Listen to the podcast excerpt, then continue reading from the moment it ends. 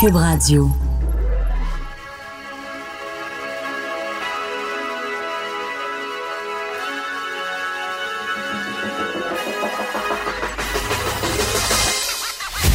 Jonathan Trudeau. Joe, Trudeau et Maude Boutet.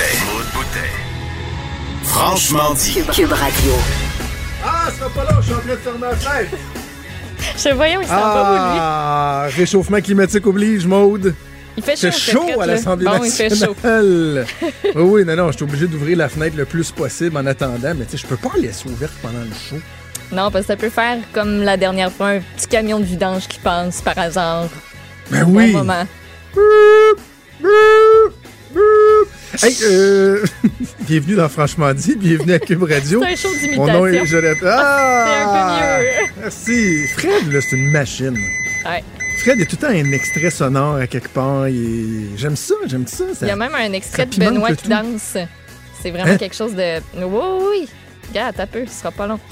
Là, il un extrait cherche. de Benoît qui danse. Gaga, gaga. Ça, c'est Benoît qui danse. Ouais, chaque, Hein? mat- chaque matin, ça quiz. Ah! Ça me fait penser à la chaise de, de Richard qui couinait. C'est un peu. Euh, un tu, peu- connais, c'est un tu connais peu pas la, chaise, euh, la chaise de Richard, hein? Non. Qui, avait un compte Twitter. euh, parce En que plus, Richard, qu'on animait euh, ensemble, euh, moi j'étais à Québec, lui était à Montréal, c'était le secret le mieux gardé de l'industrie radiophonique. Les gens pensaient qu'on était en studio ensemble, mais dans le fond, ils étaient à Montréal. Là, des Mais fois, on rencontrait des auditeurs, puis ils se demandaient donc comment ils faisaient pour être à 8h30 à LCN avec Julie Marcoux, puis à 9h30 avec moi en studio à Québec. Mais dans les faits, bon, il était dans son bureau à Montréal. Et euh, sa chaise, elle couinait. Ce que moi, j'appelais couiner. là. Ouais. Puis il bougeait beaucoup. Fait que là, j'avais l'impression qu'on était trois à animer ce show-là. Il y avait Richard, il y avait moi, puis il y avait la chaise qui avait tout le temps son Christine mot à dire. Et là, un moment donné, je me suis mis à y dire en ondes, parce que les auditeurs écrivaient, là, tu sais, t'es voir réagir live, Ouais. hey, la Christie de chaise, la Christie de chaise. Là, je disais, Richard, hein, la chaise, veux-tu faire de quoi? Veux-tu faire de quoi? Et là, un moment donné, comme pour illustrer l'absurde de la situation, j'ai créé un compte Twitter, la chaise à Martineau. C'est toi qui l'as parti, OK? Ah oui, c'est moi qui l'ai parti. Puis là, le journal avait fait un article avec ça. Puis euh, ça a été une existence brève, puisque un moment donné, j'ai écrit 5-6 jokes. Puis c'est correct, là. Mais tu sais, je pense que j'avais eu comme 200-300 abonnements en, en 48 heures, Wow. mettons. là. C'était la chaise à Richard euh, qui couinait. Puis finalement, ben, il a fini un moment donné par euh, mettre euh, du jigaloo. Parlant d'éphémère, parce que c'est un compte Twitter éphémère, bienvenue dans une émission, l'émission Franchement dit, qui elle-même est une émission éphémère. Euh, ben, parce que la fin du monde approche quand même, Maud. Là. Ah, OK. Oh, oh, Tu on, a du fun, puis tout, je t'aime bien, on s'entend bien, puis c'est le fun Cube, euh, les patrons qui ont investi le beau studio, puis tout, mais tu sais, Ça ne vaut pas rien dans pas long. C'est ça que t'es en train de me dire? Ben, je veux juste m'en en aller. As-tu l'image en tête? T'es-tu trop jeune, toi, pour avoir vu les Terminator? Euh, ouais. Ouais. T'as pas vu ça? Non. Une des scènes du. je- je- C'est-tu dans le Terminator 2? Je suis pas sûr que c'est dans le 1. En tout cas, dans le 1 ou dans le 2. Sarah Con- O'Connor, O'Connor, en tout cas, la, la, la, la- mère du, du petit Chris. Euh, mon Dieu, ça a sorti de ça. Euh, elle, a des visions apocalyptiques. Et à un moment donné, elle est, elle est accrochée, elle sent un vent chaud, puis elle s'accroche après une, une, clo- une cro- une clôture. Là. Ouais. Tu sais, ah, puis là, elle a les cheveux dans les airs, puis là, tu vois le feu arriver, puis elle se désintègre dans son rêve. Tu vois le squelette, puis après ça, pff, plus rien. Parce que c'est comme l'apocalypse, c'est la fin du monde. Que- Moi, c'est ce que je vois. Dans, dans les prochaines années, c'est ce que je vois. Parce que clairement, ça s'en vient. Puis Là, je sais, je ridiculise, là. Mais je veux te dire Il y en a que qui t'aimeront pas. suite. c'est correct. Fais pas ce job-là pour être aimé, tu sais. Euh, sais, hier, j'écrivais euh, que, j'écrivais encore sur les dérapes des, des, Greens à la, Dominique Champagne. Et euh, il y a un. Je le nommerai pas parce que c'est un message privé qu'il m'a envoyé. Fait que je sais pas s'il voulait que je le nomme ou pas. Mais quelqu'un de bien connu dans le mouvement écologique qui m'a écrit en privé pour me dire, tu sais, en passant, M. Trudeau, J'aimerais que vous sachiez que même dans le mouvement écologique, les coups de gueule de Dominique Champagne sont loin de faire l'unanimité. Je- j'ai entendu aussi ce genre de. J'ai, ça m'a fait beaucoup plaisir.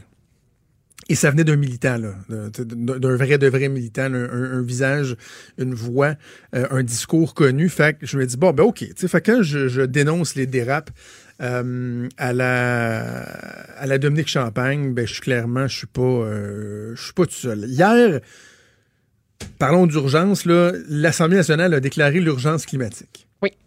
Je sais pas si tu as vu ça passer. L'Assemblée nationale a dé- Et, et c'est drôle parce qu'elle ajoute, on devait en parler.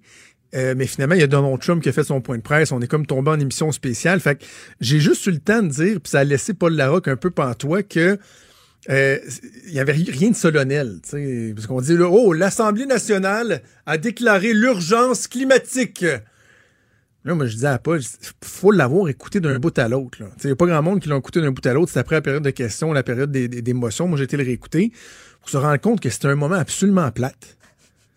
Il avait pas se de rien. Et, et la seule affaire que j'ai eu le temps de dire à, à- à- à Paul Maud, j'ai dit, honnêtement, là, entre l'adoption de cette motion-là pour l'urgence climatique ou l'adoption d'une motion soulignant les 25 ans du Festival de la patate de Saint- Saint-Clinclin, il n'y avait aucune différence. Et là, Trump est arrivé, puis là, Paul a dit, c'était quand même l'urgence climatique. Mais on va aller à Donald Trump. Mais là, j'ai pas eu le temps de faire mon point. C'est que, honnêtement, ça a été traité de façon très, très, très ordinaire, très, très, très terne. Parce que quand quelqu'un, un parti dépose une motion, il doit y avoir consentement pour le dépôt de la motion. Là, la personne qui dépose la motion fait son petit. Dans ce cas-ci, c'était Manon Massé. Et ensuite, euh, le gouvernement, si c'est pas le gouvernement qui dépose la motion, dit est-ce qu'il y a consentement pour débattre de la motion? Ce qui veut dire que les gens peuvent faire un discours tant qu'il est imparti selon le gouvernement, l'opposition, les deuxièmes oppositions, la troisième opposition. Et là, par la suite, tu votes. Et là, le, le leader du gouvernement, il a dit euh, adopter, mais sans débat. Fait que là, finalement, c'était juste est-ce qu'on vote pour la motion, est-ce qu'on est favorable ou pas? Tout le monde dit oui, adopter. Puis là, ils ont dit non, mais attends, on, veut un vote nominal. On veut que quelqu'un se lève puis nomme les 125 députés pour que tout le monde se lève, que ça devienne solennel. À quelques reprises, ils ont tenté de faire lever à patente, mais en aucun moment ça a levé. Il n'y a pas eu d'applaudissements. Il y a pas... La seule affaire, c'est, écoute, je vais te faire entendre ça. C'est Manon Massé qui euh, lisait sa motion et a été prise d'émotion dans sa motion.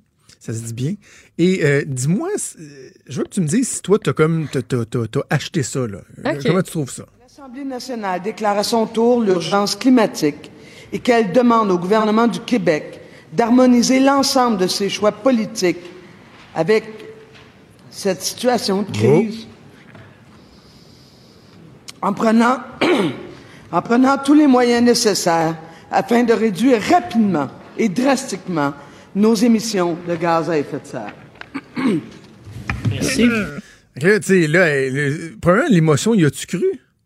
Je veux. C'est parce que c'était très technique ce qu'elle disait, là, tu sais, changement climatique, baisser les, les émissions de gaz à effet de serre parce qu'il y a une crise. Mais là, peut-être qu'elle avait dans sa tête plein d'images là, apocalyptiques, puis qu'elle se disait, là, c'est, c'est, c'est un grand moment. Je, elle milite tellement pour ça, fait que je, je, ben, je pense pas qu'elle ait, euh, qu'elle ait fait une comédienne tellement. J'ose le en croire. tout cas, là. normalement, quand t'as un député qui est pris d'émotion ou quelque chose comme ça, là, c'est assez, systématique. Après ça, là, tu tout le là, il y a monde se personne, lève, ça applaudit. qui a applaudi? Là, je vais te faire entendre la suite. Puis là, après ça, je coupe un moment. Là, mais puis le- donc là, tout de suite après la motion, puis en- ensuite le dévoilement du vote nominal, là, combien qui sont pour et contre, puis regarde la réaction. Merci. Est-ce qu'il y a consentement pour débattre de cette motion? Il y a consentement sans débat. Est-ce que cette motion est adoptée? Adoptée? Pour 113, contre aucun, abstention aucune. La motion est adoptée. Oui. J'aimerais qu'on envoie, s'il vous plaît, une copie de cette motion au collectif La Planète s'invite au Parlement. Écoute bien ça. C'est bien. Ce sera fait, monsieur le député, euh, monsieur le leader du deuxième Là, il groupe passe à d'autres choses. Là. Je C'est- plate rare, hein? C'est comme, hey, il y a même pas de genre, on se donne une petite tape dans le dos, un petit. Hey, on se fait un la gang, là, five. tu sais, euh, hey, on bon, applaudit. ben, puis, sais, non, ça a été fait. adopté. Ouais, mais là, ben, premièrement, tu as eu Manon Massé qui, a- qui bon, qui a tenté l'émotion. Ça, bon, ça soulève rien. Ça pas. Là, la motion, pas de débat. Fait que pas moyen que chacun fasse un speech. Bon, OK. Fait que là, il dit, bon, on va demander le vote nominal. Demande le vote nominal. Là, il y a le résultat qui est rendu. La motion est adoptée. Pas plus d'applaudissements, aucune réaction. Fait que là, Gabriel Anneau-Dubois, oh, comme dernière tentative, j'aimerais que cette motion soit transmise au collectif Sauvons la planète. C'est comme pour que le message de l'Assemblée nationale soit porté jusqu'aux gens qui... Là, t'as le président qui dit OK. Moi, OK. moi, je nous aurais pris un petit Jean-François Roberge dans un rôle, là. Un rôle de son choix. C'est une petite improvisation Ah ouais? mixte. Qu'est-ce qu'il aurait pu? Il aurait peut-être pu imiter Dominique Champagne. Non, ça aurait été plate. Euh, Peut-être. Mais pas Greta, ben par exemple. Non, non, non, Non. non, non, non, non. Ça, ça aurait été Tu sais, il, il est allé avec Séraphin. On peut-y aller, tu sais, pour un personnage. euh, Pas dans Pas petite dans vie. Petite Vie, ce serait bon. les déchets, ça. le recyclage. Oui. Là, ça, faut que je vous en parle des chiffres que j'ai obtenus sur euh, Recycle Québec et sa campagne. T'as-tu vu ça, Timé, toi, dans, le- dans le journal? Il est partout, plein de pages. Oui, oui, oui. Timé, c'est Il y super a en une vogue. campagne euh, télé aussi, si je me trompe Oui, pas. oui, télé, Ouais. euh, Internet, c'est plein de pages dans tous les journaux depuis des semaines. Je- je- quel bon flash, sérieux, aller chercher Timé. Hey, wow! Un Christy de bon flash. C'est- nouveau, c'est actuel. Euh, tout ce que Claude Meunier touche depuis une dizaine d'années, tout se transforme en or. Aucun flop à son actif. Il va super bien. Très bon flash. Pour vendre le recyclage. Je vais vous revenir là-dessus. Euh, avant qu'on aille en pause, Maud, juste te dire que Justin Trudeau a fait, euh, puisqu'on parle toujours de climat, Justin Trudeau a fait une annonce sur le euh, climat tantôt. Tu tu veux arriver en kayak? En canot, en fait. En canot. Non. Ah, il comprend rien. Encore J'ai la eu l'alerte sur mon, euh, sur mon téléphone. Puis c'est-tu son annonce pour, euh, pour dire qu'il euh, qu'il va marcher pour le climat à Montréal ou bien c'est une autre annonce? Non, non, c'était un engagement. Puis dans le cadre de ça, il a, il aussi annoncé. euh, mais il est arrivé là, avec un petit gilet avec son, son, sa, sa veste de sauvetage par-dessus. Puis on le voyait tantôt à LCN. Là, puis, Take a kayak. Take il traversait une rivière pour débarquer. Premièrement, ce scénario, il l'a- déjà fait. Ben oui, c'est ça que j'allais dire. ça a été usé au coton. là. C'était-tu pendant une campagne ou c'était juste. Hmm, je me suis- je le vois arriver. Là. Je me souviens de le voir arriver. Est-ce qu'il était avec Sophie? Cette fois-là? Non, là, il avait C'est l'air la dernière de- fois, me semble, que Sophie était là. Il avait l'air d'être seul. Non, non, il était seul. Il y avait un monsieur. L'autre fois d'avant, je sais pas. Il l'a probablement fait plusieurs fois, en fait. 4, 5, 6 fois. Euh, il aime On ça euh, ça en c'était canot, en bon. kayak. La gang, on l'a refait dessus. Ah, oh, ouais, c'était bon. Hey, Justin, bon. ça, ça te tente-tu de, de mettre ça faire du kayak?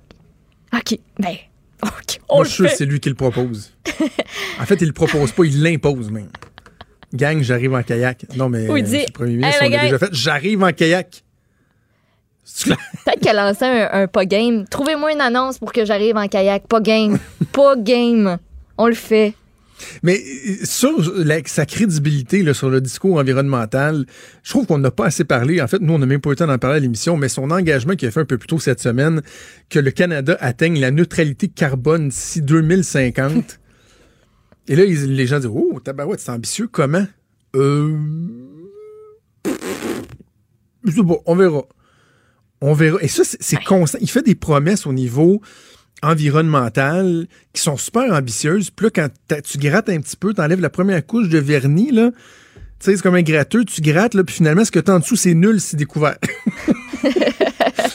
un coup que t'enlèves la petite de grise, c'est nul, c'est découvert. D'ailleurs, ça m'a fait penser à ce succès souvenir lorsqu'il y a quelques mois, Justin Trudeau euh, s'est engagé à, à- à interdire le plastique à usage unique. Et là, il s'est fait dire, mais, mais vous, monsieur le premier ministre, vous faites quoi? Faites-vous des efforts, vous? euh? you and your family do to cut back on plastics? Uh, we uh, uh, we have uh, recently switched to drinking uh, water bottles out of uh, water out of uh, when we have water bottles uh, out of uh, plastic. Uh, sorry, away from plastic towards uh, paper. Water bottle. Um, like drink box water bottles. Sort of things. Ça, c'est quand il nous a dit qu'il utilisait des bouteilles d'eau en carton. ball. Puis en papier. Des bouteilles d'eau en papier pas en carton. Tu sais, c'est vrai. Nul si découvert. Vraiment, là, j'aime euh, j'aime cette image-là. En tout cas, bref, Justin Trudeau. je- qui pendant ce temps-là, euh, je suis en train de regarder des images de, de Justin en kayak et en canot aussi. La fois qu'il était avec sa petite famille, c'était en canot. Puis c'était euh, sur un panneau publicitaire Mammoth Cave Canoe and Kayak. Bon. C'est beau. Alors voilà, c'était la capsule environnement. On va en reparler demain, hein, ça va bouger euh, beaucoup les marches à Montréal, ici à. Québec. Euh, donc là, j'ai parlé de Justin Trudeau, mais bougez pas parce qu'au retour, je vous parle d'Andrew Shear. Restez là. Franchement dit. Jonathan Trudeau. Et Maude Boutet. Appelez ou textez au 187 Cube Radio 1877 827 2346. Cube Radio. Cube Radio. Andrew Scheer était de passage à Québec hier, son premier passage au Québec lors de la campagne électorale. En fait, c'était le premier chef, mis à part Yves-François Blanchet, qui s'arrêtait ici dans la région la capitale nationale. Un passage très, très bref. Il arrivait du Saguenay, s'est arrêté euh, à Québec euh, l'espace le quoi d'une heure pour parler à ses militants. Par la suite, reprenait l'avion. Donc, techniquement, il n'y avait pas d'entrevue, mais à force d'essayer de travailler avec les, euh, gens du Parti conservateur, j'ai réussi à obtenir une entrevue qui est exclusive. C'est la seule qui a donné euh, hier. Il était à Montréal aujourd'hui, l'occasion d'en donner d'autres, mais lors de son passage à Québec, seule entrevue qu'Andrew Scheer a donnée. Je l'ai rejoint hier à l'aéroport de Québec, tout juste avant son départ autour de 19h30 hier soir. Alors, sans plus tarder, je vous présente l'entrevue avec Andrew Scheer, chef du Parti conservateur du Canada. Vous écoutez Franchement dit. Andrew Scheer, bonjour. Bonjour, comment ça va? Ça va très bien vous-même? Ah, très bien, merci. Je vous pose la question, en fait, vous-même, euh, parce que c'est votre première campagne électorale, c'est éreintant. Il y a deux semaines de fait sur quoi? Six environ. Comment ça se passe à date, le voyagement, les horaires et tout ça? Oui, euh, elle, elle, passe très, très bien. Euh, ça, c'est, oui, ça, c'est mon première campagne, euh, mais c'est comme une marathon. Euh, nous avons beaucoup d'événements pendant les journées et je suis très content. Ma femme Jill vient avec moi pendant cette campagne. Le, les événements sont excellents. Nous avons des très bons candidats partout au, au, Québec et au pays. Alors, je suis très optimiste. Première visite au Québec. Euh, le Québec, c'est un, un, véritable champ de bataille là, dans cette élection-là. Oui. Oui, c'est clair. Euh, j'ai besoin de la nation québécoise pour gagner cette élection, pour remplacer Justin Trudeau. C'est clair que le chemin de victoire euh, pour notre parti passe, euh, passe au Québec. Et alors, ça, c'est la raison pour laquelle je, vais visiter les, les, différentes régions au Québec souvent pendant cette campagne. On regarde, par contre, dans les sondages, je, je, vais parler du Québec, là. Il y a SNC Lavalin, euh, qui pourtant a tellement éclaboussé euh, Justin Trudeau. Bon, on a eu le, le, le, le, scandale récent du blackface, toutes les questions relatives à la dette. Il pourrait y avoir, il me semble, bien des éléments qui défavorisent Justin Trudeau, qui favoriseraient les conservateurs. Or, ça semble être encore difficile un peu au Québec. Mais euh, je, ne regarde pas euh, trop les sondages. Euh, le feedback de nos candidats, c'est que les gens sont tannés de Justin Trudeau, tannés de ses théâtres, euh, tannés de la, la façon qu'il porte lui-même autour de la stage mondiale. Et ils sont, ils sont, ils cherchent une alternative.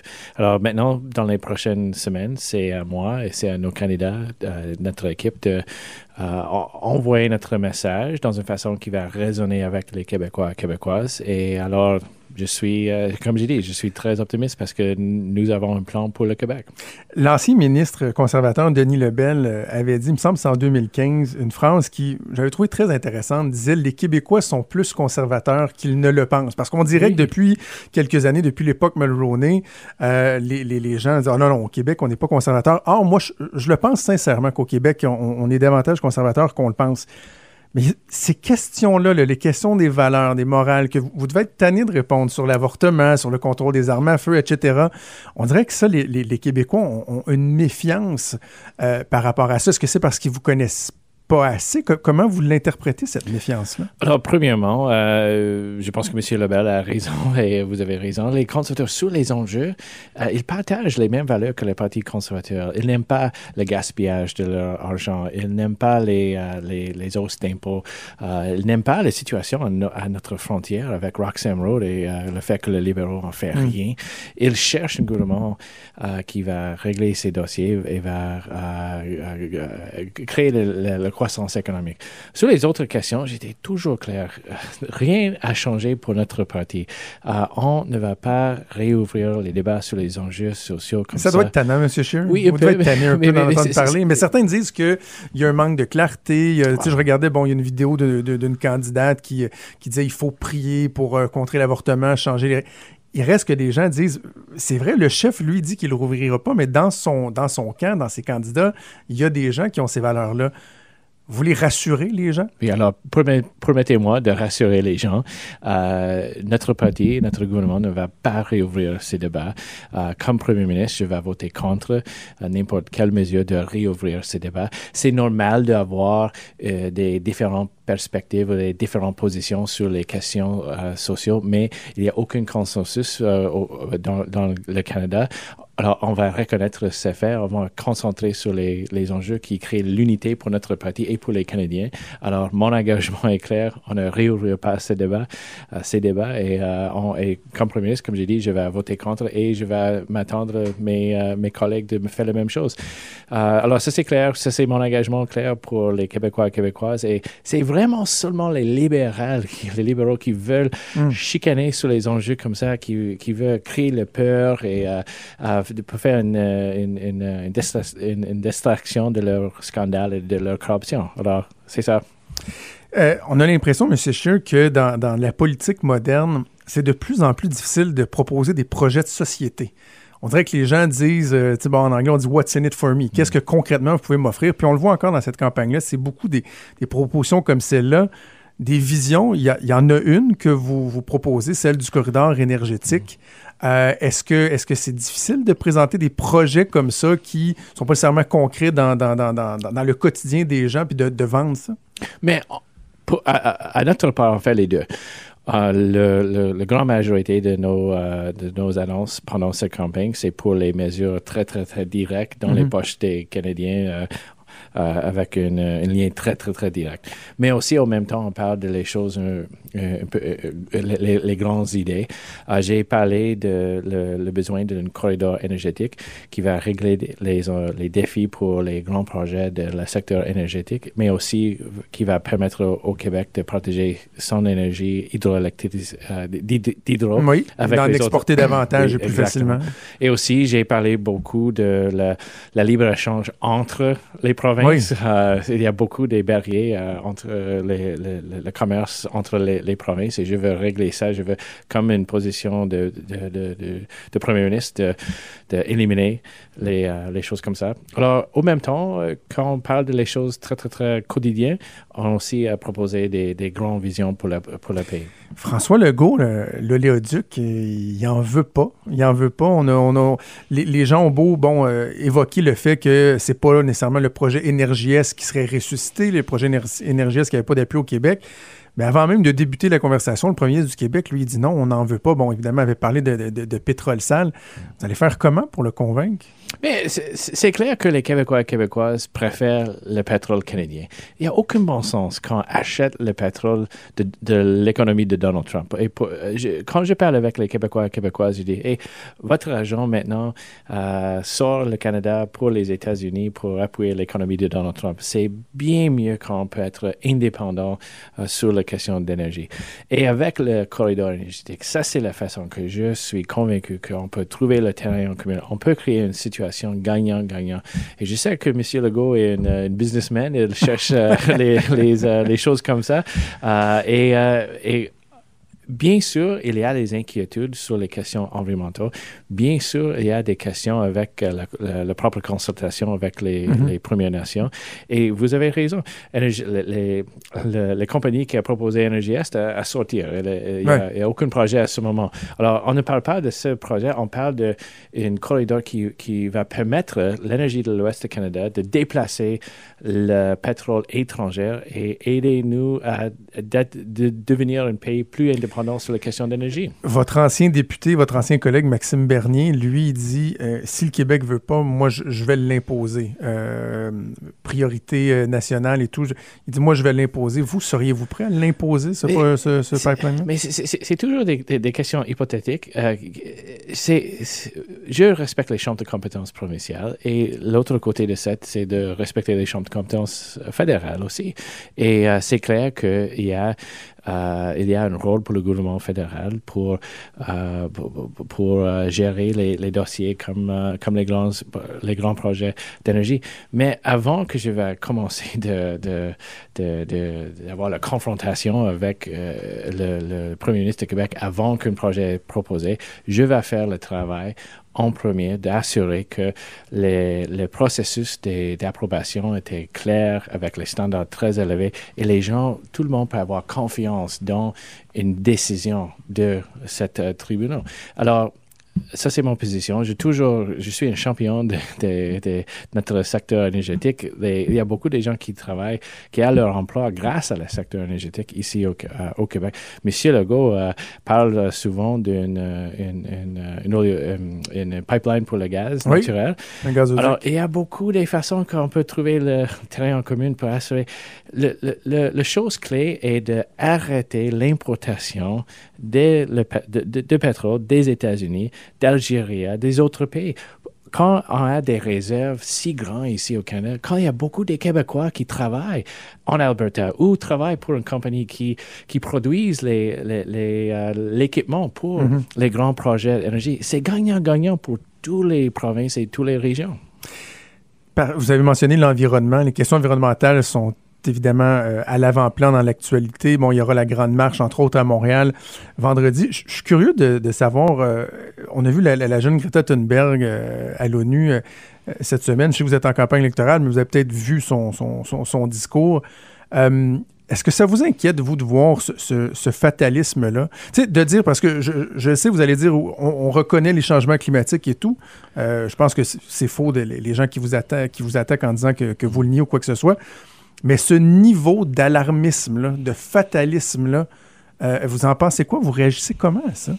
Mais je, base toutes mes décisions sur les, preuves qui viennent de les experts. Et euh, euh, je laisse à les autres de de décider comment de envoyer un message. Pour moi, c'est OK, nous avons des défis environnementaux.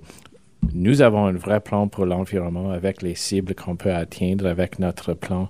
Et euh, j'ai proposé ce plan devant les Canadiens entre les libéraux et les, les. Avec les- le, le Parti libéral, on a un plan, une taxe sur le carbone qui ne fonctionne pas. Et le Canada recule euh, année après année avec la taxe sur le carbone. Avec notre plan, on va avoir le meilleur la meilleure opportunité d'atteindre les cibles de Paris. Alors ça, c'est... euh, je, vais continuer d'expliquer mon, mon plan avec toutes les mesures. Finances publiques, euh, le, temps file, M. Scheer. Est-ce que des fois, vous êtes un peu euh, surpris de voir à quel point Justin Trudeau, ça ne semble pas coller le fait que, contrairement à sa promesse de, de, petits déficits qui seraient résorbés au bout de, quelques années, finalement, on ne voit pas le moment où on va rétablir l'équilibre budgétaire. Et euh, il y a quand même des, bons appuis dans le Canada. Comment se fait-il que les gens se préoccupent pas suffisamment, on dirait, de ça, de cette question-là? Mais c'est une très bonne question. Euh, les grands déficits ajoutent beaucoup de- des coûts pour les, euh, les contribuables. Maintenant, plus en plus de votre argent, de vos impôts, va pour payer l'intérêt sur la dette. C'est pas pour les services publics, c'est pas pour les, euh, les programmes sociaux, c'est seulement pour les, les- banques et les, euh, les investisseurs qui ont acheté la dette nationale. Et après quelques années, ça nuit la capacité de le gouvernement de, de, de gérer les, programmes et les choses comme ça. Et toujours avec les, les grands déficits, les grands hausses d'impôts le suivent. Alors oui, j'ai entendu souvent pendant cette campagne, pendant l'été, j'ai j'ai voyagé partout au Canada pendant l'été, beaucoup de gens sont inquiétés avec les grands, grands déficits parce que c'est que ne peut pas continuer sans conséquences. Est-ce que c'est possible de retrouver l'équilibre budgétaire à l'intérieur d'un mandat sans couper massivement dans les services? Que C'est a- l'inquiétude que l'épouvantail que les libéraux tentent d'agiter. Oui, alors nous avons promis que euh, on va équilibrer le budget dans une espèce de cinq ans, euh, cinq années. Ça, c'est euh, notre engagement. On peut le faire avec le, le responsabilité. On a annoncé qu'on va couper les bienfaisances de les grandes corporations. Mhm. On va épargner à plus de 1 milliard de dollars. Euh, et on va faire les autres annonces pendant la, co- la, la- la campagne. Mais notre autre engagement, c'est de, on va augmenter les investissements pour les systèmes de santé et éducation. Alors, quand nous avons, quand nous euh, dévoilé notre euh, plateforme entière, on va montrer à tous les Canadiens comment on va équilibrer le budget, couper les impôts et aussi maintenir les investissements pour les, les, programmes importants. Avant de vous laisser aller, impossible pour moi de ne pas vous poser une question sur un, un élément qui, qui défraie la manchette, qui fait l'actualité. 21 octobre prochain, vous allez peut-être devenir, vous le souhaitez, en tout cas, le, le prochain premier ministre du Canada. Quand vous voyez ce qui se passe aux États-Unis, les allégations de Donald Trump, les relations avec l'Ukraine, euh, les, les procédures de destitution, est-ce que, vous avez été inquiet de voir, euh, de voir ces éléments-là? je suis toujours inquiète quand il y a des, des grands changements euh, dans notre dans le monde et, et quand on voit le, le, le régime de Poutine Mhm. Qui, qui- il y a beaucoup des allégations qu'elle elle a ingéré dans les dans les politiques domestiques pas seulement aux États-Unis mais dans les autres pays. Quand on voit son, euh, son- ses actes agressifs contre l'Ukraine. Et c'est sûr que euh, la notre relation avec les États-Unis c'est pas le même aujourd'hui qu'il était euh, euh, anciennement.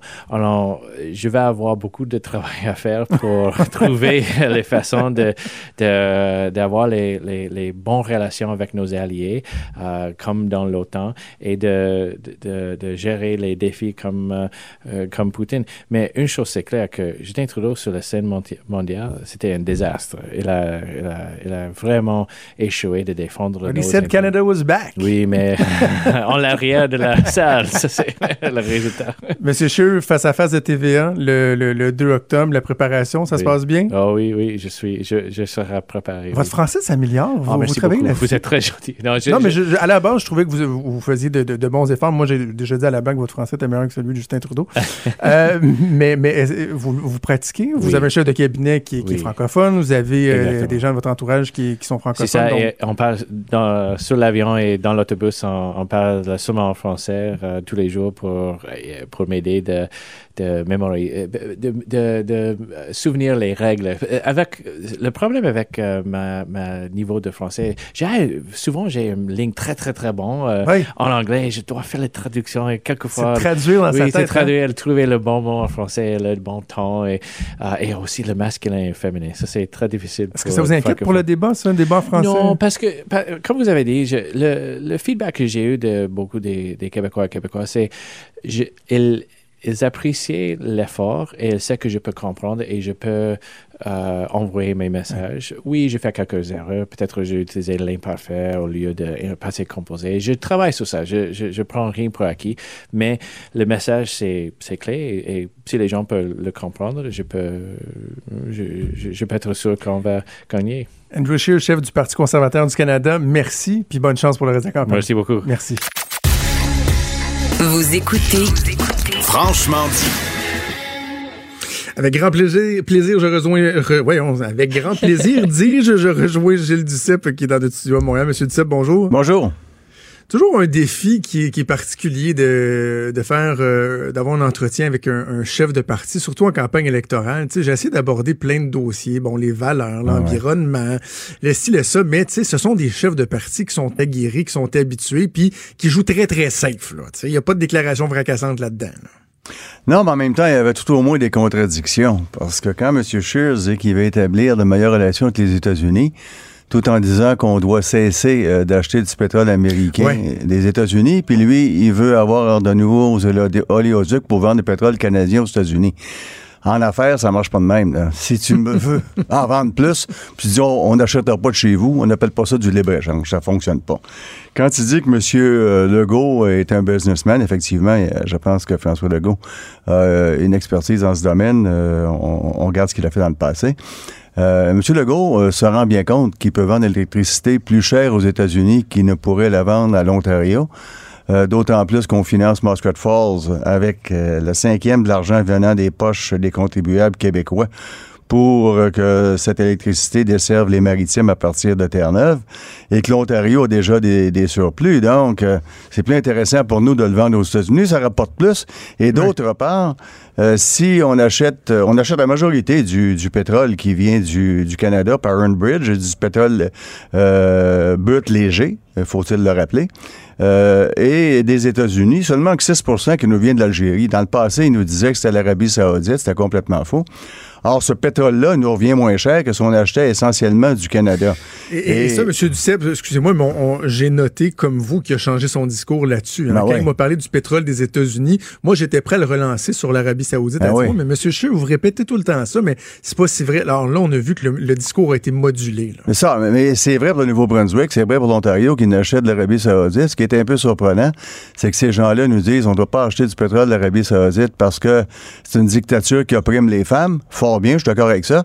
Puis en même temps, on veut continuer à leur vendre des armes. Dans mon livre, moi, euh, des armes, euh, c'est peut-être plus dangereux qu'un baril de pétrole. là.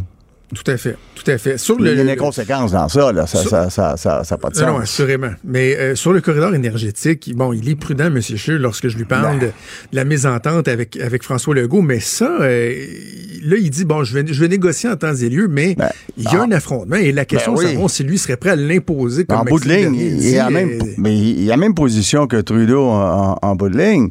Ce qu'il dit, c'est qu'il respecte les compétences du Québec, mais qu'il respecte les compétences fédérales. En d'autres mots, euh, si Québec veut pas, j'ai la compétence d'imposer euh, un oléoduc. Alors, pas parce que euh, les Québécois sont nécessairement contre tout oléoduc. Earnbridge euh, a, a bien servi. Euh, Mais d'autre part, NRJS ou tout projet du genre est absolument inutile au Québec, puisque ce pétrole ne serait ni consommé ni raffiné au Québec, ne ferait que transiter par le Québec par 800 euh, cours d'eau, entre autres, qui, qui, qui, qui- où cet oléoduc passerait. Ça ne réduit pas, donc, conséquemment, le nombre de wagons, puisqu'il nous faudra toujours des wagons pour importer le pétrole nécessaire. Et on est exportateur de pétrole, le Québec, en le raffinant. Il faut pas oublier ça. On exporte plus qu'on importe.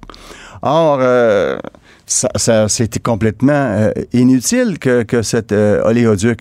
Et d'autre part, dire, euh, je vous le disais tantôt, l'électricité, ben, ça nous, on rapporte plus en la vendant nord-sud qu'est- qu'est-ouest. là. Euh, Donc, ça, ça ne tient pas son corridor. Pourquoi accepterait-on un, un oléoduc qui passe à, à travers le Québec et qui nous- ne nous sert d'aucune façon, qui ne réduit pas le nombre de wagons? Et d'autre part, ils ne peuvent pas augmenter le nombre de wagons pour amener le pétrole des sables bitumineux parce que ça leur coûterait trop cher et que les lignes sont déjà embourbées. La dernière fois qu'on s'est parlé, M. Duceppe, c'était au lendemain de la publication euh, des photos, euh, des fameuses photos du, du blackface. Finalement, une semaine plus tard, on se rend compte dans les sondages que ça a fait bien, bien, bien, bien du bruit dans les médias, particulièrement dans le Canada anglais, à l'international. Dans les intentions de vote, par contre, euh, peu de variations. On voit de variations au Québec dans le dernier léger, mais tant qu'à moi, peut-être plus attribuable au mauvais début de campagne, au débat sur la laïcité et tout, euh, plus qu'au au blackface. Finalement, euh, Justin Trudeau s'en sort plutôt bien. Mais c'est-à-dire que le, le blackface en soi n'a pas nuit, mais le fait que ça a modifié la campagne des Tru- de Oui. Trudeau n'a pas aidé.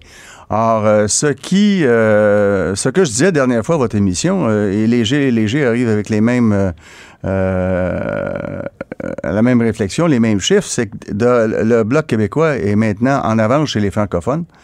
Euh, 30-26 contre les libéraux, 24 pour les conservateurs. Et le- Ben oui, rappelons ça que, le vous vote- hâte de voir euh, l'autre fois. oui, ben, je, je disais que c'est le temps que ça sorte, là, et c'est sorti.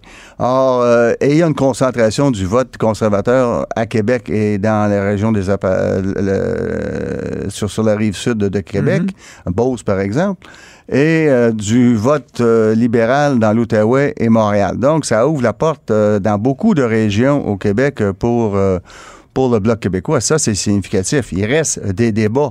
euh, bien sûr. Et c'est intéressant parce que là, il y aura des débats. Le premier euh, à, à TVA. Or, euh, ça, ça va. je pense que les gens vont écouter et, et- et voir ce qu'il en ressort. Et par la suite, le débat en anglais arrive avant le débat en français. Alors, ça, c'est intéressant. Euh, D'une part, moi, j'aimais mieux débats en anglais parce que je comprenais euh, tout ce qu'il disait. C'était pas toujours le cas en français, là. Et, et- et- un bon et en plus, l'avantage, c'est que les Anglais, vous pouvez vous comprendre, vous aussi. Ouais. Contrairement à eux quand ils parlent au français. Euh, Ça, moi, je traduisais pas. Là, ça, ça va d'une langue, ça va dans l'autre. Mais ça, il y, en a qui ont ça aussi. Euh, maintenant, cela, cela étant dit, il serait intéressant de voir ce que les leaders des partis fédéralistes diront en anglais pour pas déplaire à l'électorat Oui. anglophone et s'ils euh, pourront le répéter en français. Ça, c'est intéressant. Pas à peu le près. double discours, le double discours. Mais je veux revenir un instant sur le, le bloc québécois. Puis, M. Duceppe, je vous le dis, là, je- demain, ma chronique, je pense, dans le journal, vous l'aimerez pas. Je vais écrire sur le bloc québécois, mais ils ont quand même ce qu'on appelle un, free ride. C'est facile pour François Blanchet, où je comprends, il fait bien ça et tout, mais lui, il propose, il propose, il propose. Ben, il n'y a jamais de free ride quand des commentateurs passent le temps à critiquer. C'est pas un free ride, j'appelle pas ça un free ride, moi. Ben il n'y a pas grand monde qui critique François Blanchet depuis, depuis le début de la Non, en campagne. tout cas, mais on moi, verra. dit que je prendrais On- peut-être ma carte de membre jour. Ben, ben, on verra ce que vous direz demain. Si ça tient, je serai d'accord. Si ça, ça tient pas, je vous en parlerai la semaine prochaine. Mais euh, il faut regarder ce que le Bloc faisait. Par exemple, nous, on proposait euh, avant chaque budget, une semaine avant. On ne peut pas changer d'idée à la dernière minute. Là. Tu sais, je me souviens d'avoir parlé avec Jack Layton. Il disait si les libéraux votent oui, je vote non. Si votent non, je vote oui. Moi, je n'ai pas de même. Là. On proposait notre cadre budgétaire sans déficit. Et on négociait. Et quand vous avez la balance du pouvoir, j'avais demandé 3,9 milliards à, euh, sous le gouvernement de Harper en 2007. On était chercher 3,3. Il y a beaucoup de projets de loi qu'on a réussi à faire passer et on ne s'est pas continuellement opposé, ce qui est complètement ridicule. 80% du temps, on votait de la même façon que le gouvernement euh, votait. Je l'avais dit à Paul Martin en débat à, Vancouver en, 2006. Alors moi, là, quand on, dit le Bloc québécois, c'est inutile parce que c'est pas au pouvoir, mais il y a un que des autres partis qui vont être au pouvoir. Les autres, est-ce qu'ils vont tous démissionner le soir de l'élection parce qu'ils sont ce que je veux dire, M. Duceppe, c'est qu'en campagne électorale, le défi est quand même pas le même. je veux dire, il n'y a pas de bilan à défendre. Il y a pas de, On est moins pointu que le Bloc québécois pour dire, mais comment vous allez faire pour balancer ça? Je, ne suis pas en train de dire, là, je dis pas non, le Bloc, c'est inutile, mais Yves-François Blanchet, le défi, il n'est pas aussi grand que les autres. Ben, euh, attendons-nous, là. Il est aussi grand tout au moins que le NPD et les Verts. Ça, c'est sûr que ces deux-là prendront pas le pouvoir. Ah, ah, quand on dit que c'est un vote refuge, pourquoi ça serait un vote refuge dans le cas du bloc? Pourquoi il n'y a pas des gens qui voteraient par conviction ou par stratégie?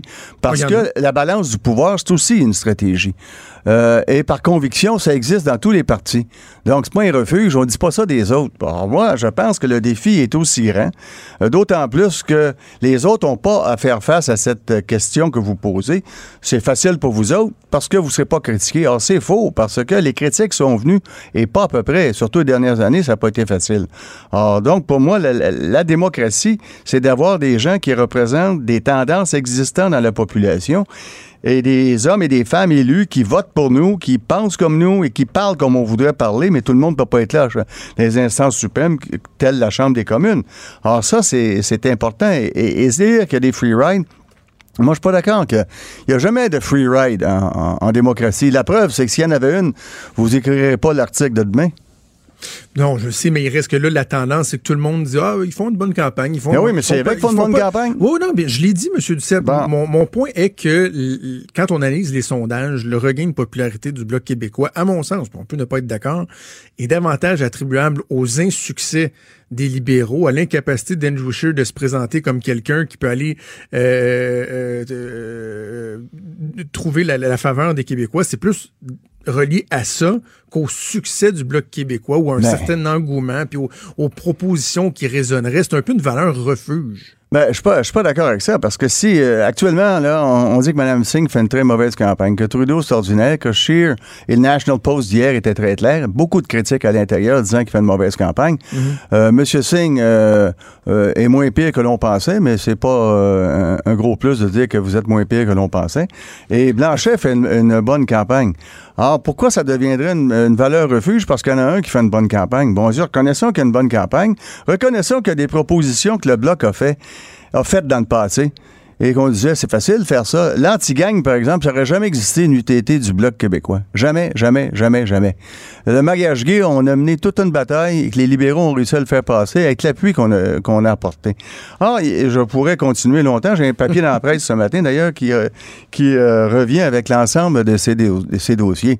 Euh, j'ai vu, moi, les commentateurs, tant au Canada anglais qu'au Canada français, dire qu'Ed Broadbent avait été un député extraordinaire et un exemple. Il n'a jamais été au pouvoir pourquoi, dans le cas des anglophones, ces partis-là, c'est des exemples, puis dans le cas du Bloc, ce serait des refuges? Ben, coudons. Alors, mais on, a le droit de pas s'entendre là-dessus. Ah, bien sûr, bien sûr. Parlez-moi donc des déguisements du Justin Trudeau. Là, ce matin, je sais pas si vous avez vu ça passer, mais là, il est arrivé à son annonce en, canot. J'allais dire en kayak, non, en canot, comme on l'a déjà vu souvent avec son petit gilet ben, de sauvetage. mais il y avait une page hier, une page, j'ai pas réussi à savoir quel euh, média a produit cette page. Il y a à peu près une trentaine de déguisements de Justin Trudeau à travers les années c'est beaucoup.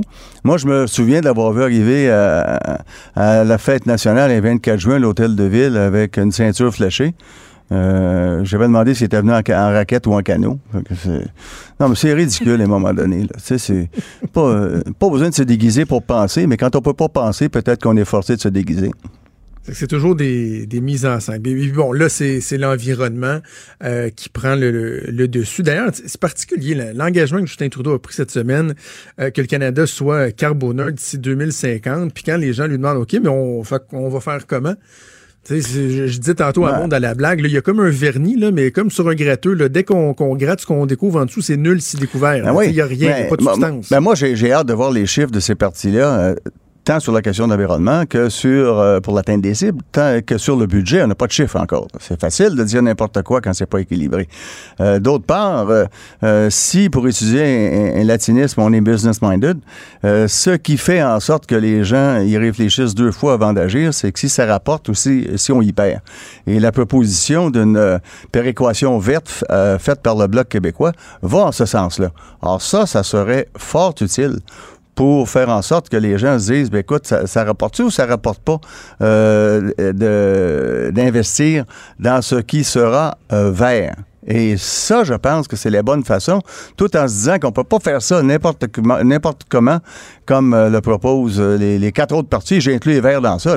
Quand ils nous disent de prendre le pétrole d'Hibernia, pensez-vous que les gens d'Hibernia sont assez fous pour vendre du pétrole, surtout euh, au Canada plutôt qu'en Europe quand le quand le, le prix du, euh, du Texas euh, euh, euh, l'indice d'investissement et le Brent le Brent est 10 de plus le baril à peu près. Ils ont tout intérêt à vendre là-bas.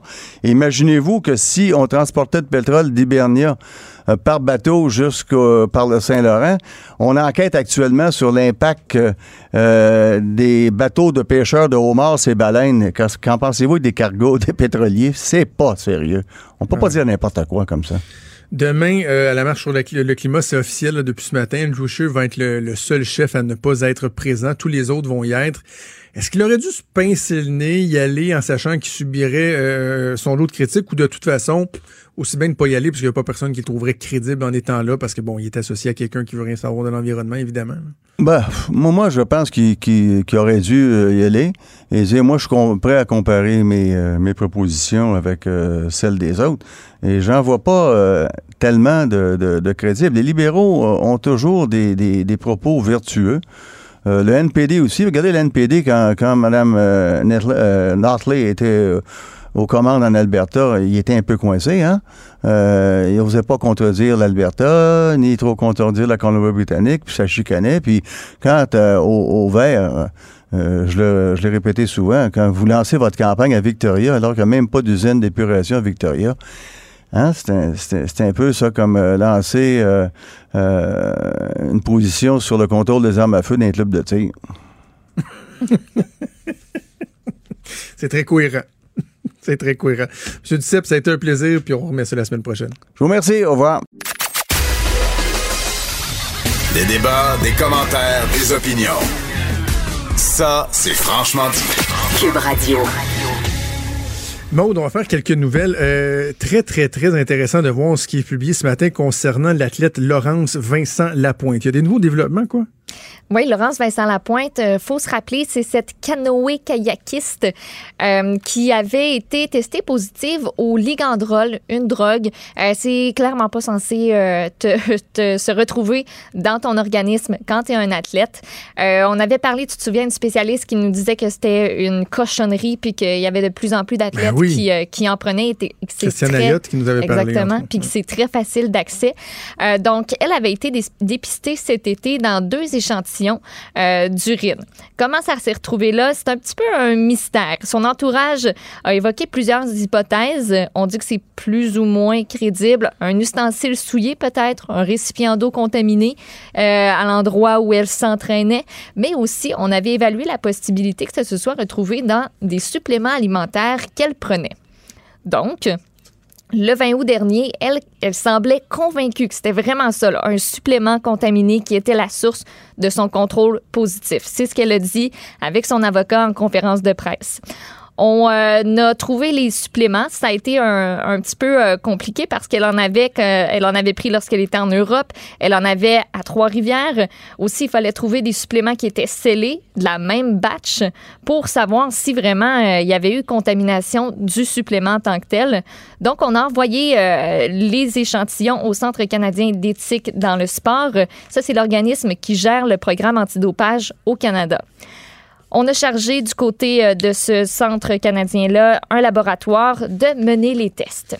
Alors, est-ce qu'on a trouvé du ligandrol dans la poudre de créatine de marque Précision? La réponse est non.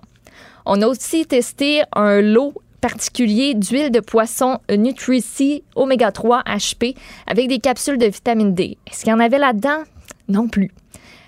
Après ça, on passe à la Power Bar bêta-alénine. Ben non, il n'y en avait pas. Gomme caféinée à l'amande polaire? Non. Amande verte? Non. Cannelle? Non plus.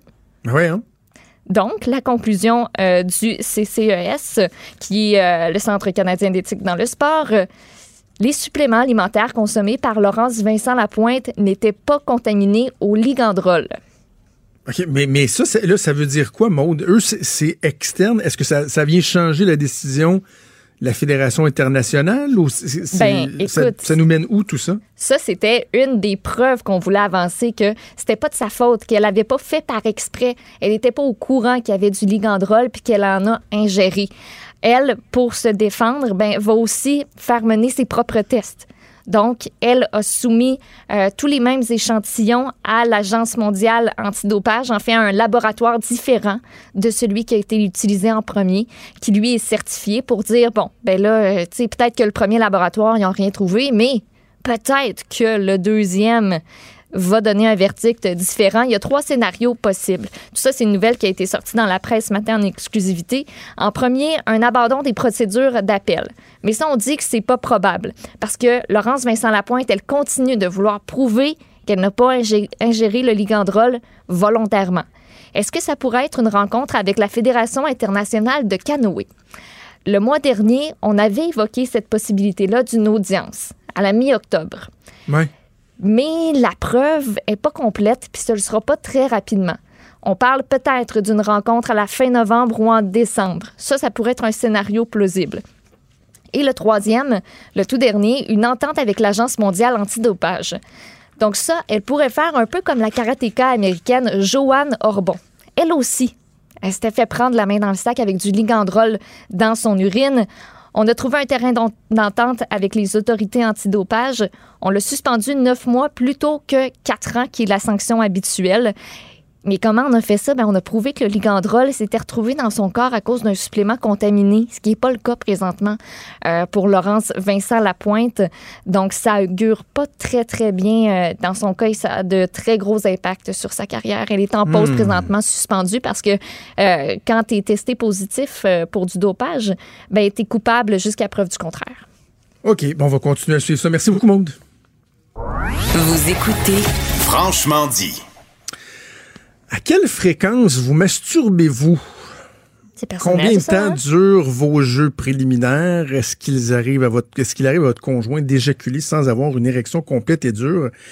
Qu'il arrive à votre conjoint d'atteindre l'orgasme alors qu'il tente une pénétration? Genre de questions, peut-être vous demandez, bah, ça doit être une consultation avec un sexologue, euh, des difficultés euh, dans le couple, euh, etc. Non, c'est des questions qui sont posées sans Mauricie dans le cadre d'un processus pour, pour éventuellement adopter des jeunes enfants, un processus d'adoption mixte. Ça fait beaucoup réagir, nouvelle qui est sortie dans le Nouvelis ce matin.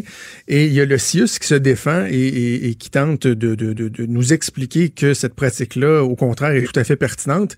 On va en parler avec Mathieu Bédard, qui est directeur adjoint hébergement, jeunesse et euh, réadaptation et délinquance au CIUS de la Mauricie du centre du Québec. Il est en ligne. Bonjour, Monsieur Bédard. Bonjour. C'est euh, premièrement, êtes-vous en, en gestion de crise ce matin? C'est un peu compliqué là, de vous parler d'avoir euh, un invité. Est-ce que vous aviez vu venir euh, cette tempête-là, en sachant que des médias en parleraient ou pour vous tout était correct? Ben, c'est-à-dire gestion de crise, ça serait peut-être un petit peu euh, rehausser la situation actuelle. Par contre, il est vrai qu'on a beaucoup de demandes euh, pour euh, expliquer ou tenter d'éclaircir cette situation-là. Euh, mais nous, en tout cas, moi, je ne considère pas présentement que c'est une crise parce qu'on est confortable avec euh, notre position. Par contre, je peux comprendre que tout dépendant de la façon dont on la présente, euh, il peut y avoir des aspects qui, qui, qui peuvent euh, Ben, de leur ben, contexte, euh, surprendre ouais. la population. OK, ben je- ça va être ça va être intéressant parce que vous vous êtes inconfortable, moi je suis très très très inconfortable. Euh, donc euh, commençons par le début. Euh, pourquoi on pose ce genre de questions là Depuis quand et comment vous en êtes arrivé à la, la conclusion que c'était pertinent de rentrer dans ce niveau de détail là de la vie privée des gens qui veulent adopter des enfants? Euh, ça fait déjà un certain temps que ce test-là a été élaboré et je tiens à le dire, c'est important. Ce test-là a quand même été élaboré là, avec euh, des chercheurs universitaires basés sur les meilleures pratiques. Alors, ça fait déjà euh, quelques années qu'on travaille avec ce test-là. Quand vous me demandez pourquoi, la réponse est très simple. C'est vraiment dans le but de protéger les enfants qu'on confie à la, en banque mixte ou en dans le but d'adop- d'adoption. Alors, euh, notre volonté, c'est tout simplement celle-là. Euh, quand on confie des enfants euh, dans une vision d'adoption, on a le devoir de protéger ces enfants-là et de s'assurer que nos postulants ou que nos futurs adoptants euh, vont offrir des milieux sécuritaires, solides, pour des enfants qui ont déjà, en tout cas dans certains cas, des vécus euh, traumatiques et même complexes. Alors, vous comprenez que nous avons le devoir, nous comme organisation, mais aussi de nous assurer là, que ces enfants-là, quand on les confie, euh, se retrouvent entre bonnes mains. OK. Mais euh, à quoi ça sert de savoir si une femme est capable d'atteindre euh, l'orgasme durant la relation sexuelle si ses organes génitaux sont caressés en même temps par elle-même, son partenaire ou un vibrateur? En quoi ça, ça aide à savoir s'ils sont euh, tout indiqués pour être de bons parents? Ben, je, je peux je peux pas vous situer sur le pointu, pointu, pointu des questions. Ce que je C'est peux vrai que vous c'est dire, très par pointu. contre, oui, oui, c'est très, très pointu. Ce que je peux vous dire, c'est que le test est conçu de façon, il faut le corréler avec les autres dimensions du test qui sont évaluées. Et évidemment, vous comprendrez que nous, euh, ce qu'on vise à rechercher par ces questions-là, c'est vraiment, dans l'ensemble, c'est vraiment à comprendre, est-ce qu'il y a quelque chose qui peut nous alerter ou qui peut sembler dysfonctionnel ou préoccupant dans la sexualité des postulants? Parce que déjà, s'il y a des enjeux euh, au niveau de la sexualité, ça veut pas dire nécessairement que on fait pas un lien direct. Là. Ça veut pas dire que parce que pour toutes sortes de motifs, il pourrait avoir des enjeux. Euh, Nous, ce que ça amène, c'est un niveau de vigilance. Et là, tout au long du test, parce que c'est important de le rappeler, les gens ont l'air de penser que c'est quasiment juste cette section-là. Le test est beaucoup plus complexe que ça. Et nous, après ça, ce que ça nous permet, c'est de corréler d'autres choses que nous avons mesurées à cette réalité-là et ça permet pour nous d'extraire des facteurs de risque qui peuvent apparaître. Et quand la situation atteint un certain seuil de fragilité, ben là, nous, ça va nous dire non, ça, euh, zone euh, qui peut avoir un potentiel de risque euh, trop élevé et on confiera pas d'enfant à ce moment-là. Une bonne rencontre avec un psychologue, ça, ça peut pas faire la job, ça, non? Euh, peut-être pas Parce que, tu sais, je- je- complètement. M- Monsieur Bédard, je- je- évidemment, là, on veut tous protéger les enfants avec ce qui s'est passé en plus avec la jeune martyre de Granby. Moi, le premier, comme d'autres, euh, on s'est élevé pour dire ça n'a aucun bon sens, faut prendre soin de nos enfants. On veut que ces enfants-là soient entre bonnes mains. Donc, je, je comprends là, que vous voulez faire un bon travail, mais honnêtement, vous me dire qu'on fait du croisement, mais de savoir combien de temps durent les préliminaires, si ça arrive d'avoir un semi-croquant ou qu'on est précoce, si ça fait de nous des bons parents, j'ai beaucoup, beaucoup de difficultés à voir comment l'ensemble de ces 26 questions-là, qui sont très, très, très intrusives, là, comment ça peut euh, nous aider. Moi, je, je, je, non, je, suis pas capable, M. Bédard, de voir. Et surtout, je comprends l'inconfort des, des gens face à cette question-là. Le comprenez-vous que les personnes Oui. qui entendent un processus comme celui-là pu- peuvent se dire, ben voyons donc, c'est bien intrusif, ça, combien de fois? Il me demande combien de fois je me masturbe. C'est, c'est- voyons. C'est bizarre. Je peux, je ça, je peux très bien le comprendre. Je comprends la notion de grande intimité qui est demandée dans ce, questionnaire-là. Je comprends que les gens soient surpris. Je comprends même qu'à la limite, certains euh, puissent même se remettre en question et remettre en question la démarche face à un tel test. Euh, par contre, euh, quand vous me demandez pourquoi on a besoin d'aller aussi loin que ça, je vous dirais que moi, dans ma pratique, euh, c'est pas une chance que j'ai, mais j'ai accès à des rapports d'abus sexuels, j'ai accès à toutes sortes de situations et je peux vous garantir que les indices qui ont été ciblés dans ça par des chercheurs reconnus, je tiens à le dire encore une fois, là, et euh, donc nous, c'est un test qui a été vraiment travaillé dans le but d'extraire ou d'être capable de soulever les vulnérabilités, comme je vous l'avais mentionné. Et moi, quand je suis face à des abus, ben tout ce qu'on va pouvoir mettre en œuvre, bien sûr, nous, on considère qu'on est à l'intérieur du respect des. C'est très, très intime, on le sait. Mais notre volonté, là, je vous le répète, c'est vraiment de protéger, puis que les abus auxquels moi je, je fais des constats, là, ce qu'on souhaite, c'est que ça ne se reproduise pas. Alors, Mais- ce qu'on veut, mais- c'est vraiment tout mettre en œuvre pour pas pour déceler les gens qui pourraient avoir un potentiel quelconque de déviance à cet égard-là. Mais le, le chercheur reconnu, là, lui, là, euh, tu sais, parce que ça a juste des bonnes idées, des chercheurs reconnus, c'est sûr, euh, tout le monde sait ça. Est-ce qu'il pense au côté humain de la chose? Parce que, euh, assurément, il y a des gens qui décident d'aller en processus d'adoption, là, tu sais, euh, à la base, là, des Angelina Jolie de ce monde, et Brad Pitt, parce qu'ils ils veulent faire œuvre utile, mais j'imagine qu'on peut convenir que dans la grande majorité des cas, c'est des gens qui ont essayé d'avoir euh, d'avoir des enfants, de procréer. Malheureusement, bon, il y, a- il y a des difficultés, ils vont aller en fécondation de vitro, ça fonctionne pas. Des gens qui vont cogner à votre porte, qui souvent sont déjà très avancés dans un processus qui psychologiquement est pas évident, qui même pour la vie euh, de couple doit être très, très, très euh, difficile. Il y a beaucoup de couples qui s'en sortent pas de ça, là, parce que il y en a un qui sent mal, c'est moi qui peux pas, non, c'est toi, etc. Donc, déjà, ce sont des gens qui sont peut-être plus vulnérables au niveau de leur intimité, de leur relation et tout ça. Et là, on s'en va commencer à poser des questions comme ça. Y pensez-vous à ça, à l'impact que ça a sur la personne? Oui, tout à fait. J'imagine, là, par contre, dans les questions poi- pointues par rapport aux chercheurs, c'est à lui qu'il faudrait les adresser. Parce que j'étais j'étais pas euh, avec lui à ce moment-là. Euh, mais chose certaine, aurait c'est sûr que demander. ben oui, évidemment, ça sera quelque chose d'intéressant. Moi, ce que je peux vous dire, par contre, c'est que nous, quand on passe ce test-là, les gens sont accompagnés. Bien sûr, on explique.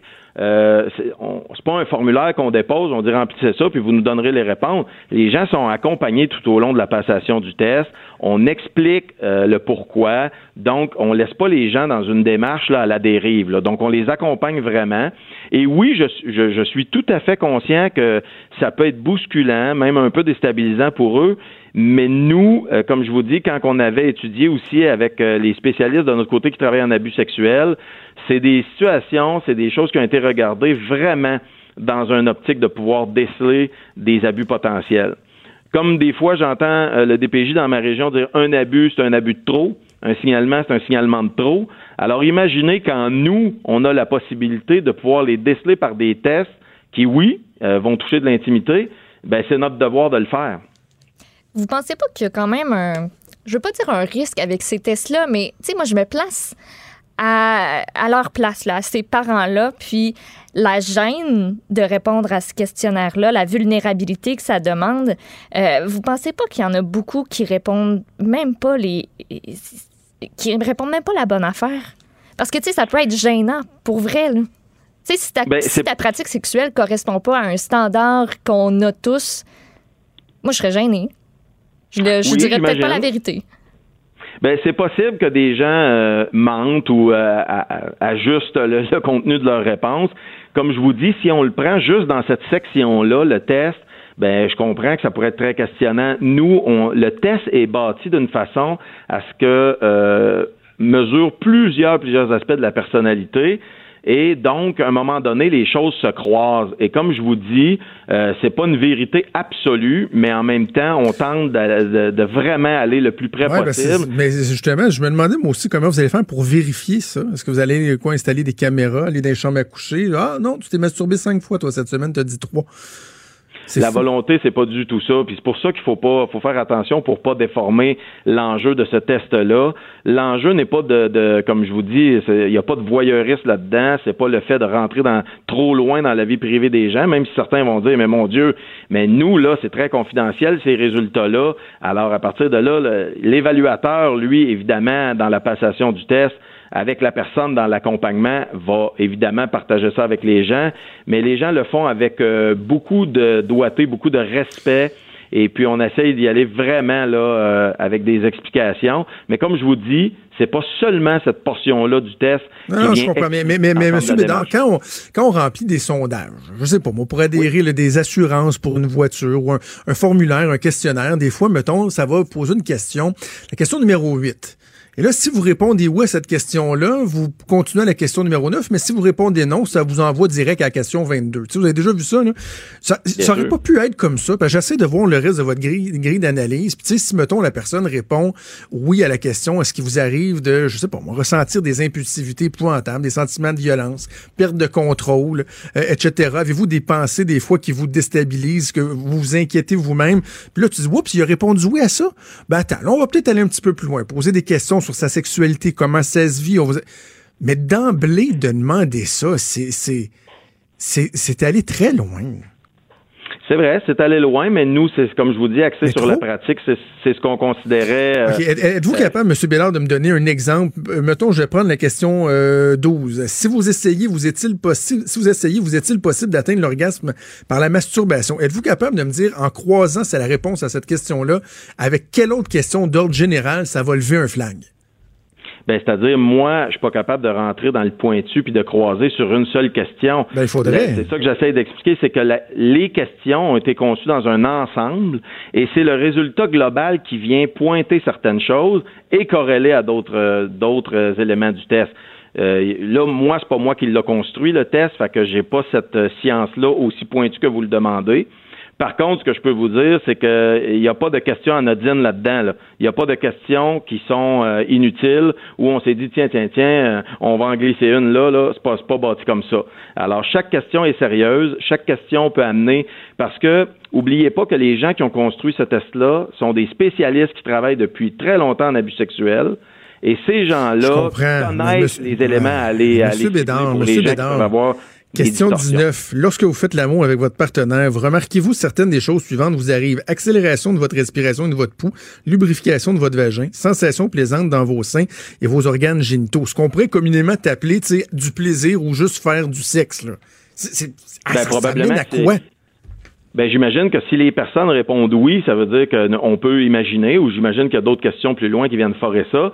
Ça parle de la santé sexuelle. Alors, les gens, un couple en santé, c'est des facteurs de risque, c'est des facteurs de protection qui viennent dire que ces gens-là sont probablement moins à risque d'avoir des, tendances hautes ou de refouler quelque chose qui va pas. L'inverse, un résultat négatif pourrait plutôt amener un facteur de risque. Et là, oubliez pas que le test est passé autant chez un conjoint que chez l'autre. Alors peut-être qu'il y a un conjoint qui peut nommer quelque chose. Après ça, whoop, la conjointe peut nommer autre chose, et ça peut donner des indications de dire, whoop, euh, il y a peut-être un enjeu dans ce couple-là au niveau de la sexualité, ce qui est Ben possible. ouais, lui, il pense Ça- qu'elle aime ça, puis elle a dit qu'elle aime pas ça. Mettons ça. là. Ça va peut-être les disqualifier. En tout cas, M. Monsieur Ben, Bédard, je, termine c'est pas- en... C'est pas juste sur une- la disqualification, c'est pas juste sur une réponse. là. Monsieur Bédard, je... c'est rare que je fais ça, mais je vais terminer en en faisant une prédiction. Ce, ce test-là demeurera pas. Vous n'aurez pas le choix de le modifier ou je, je, pense qu'il n'y a pas personne qui écoute ça. Puis je dis pas que vous n'êtes pas de bonne volonté, là.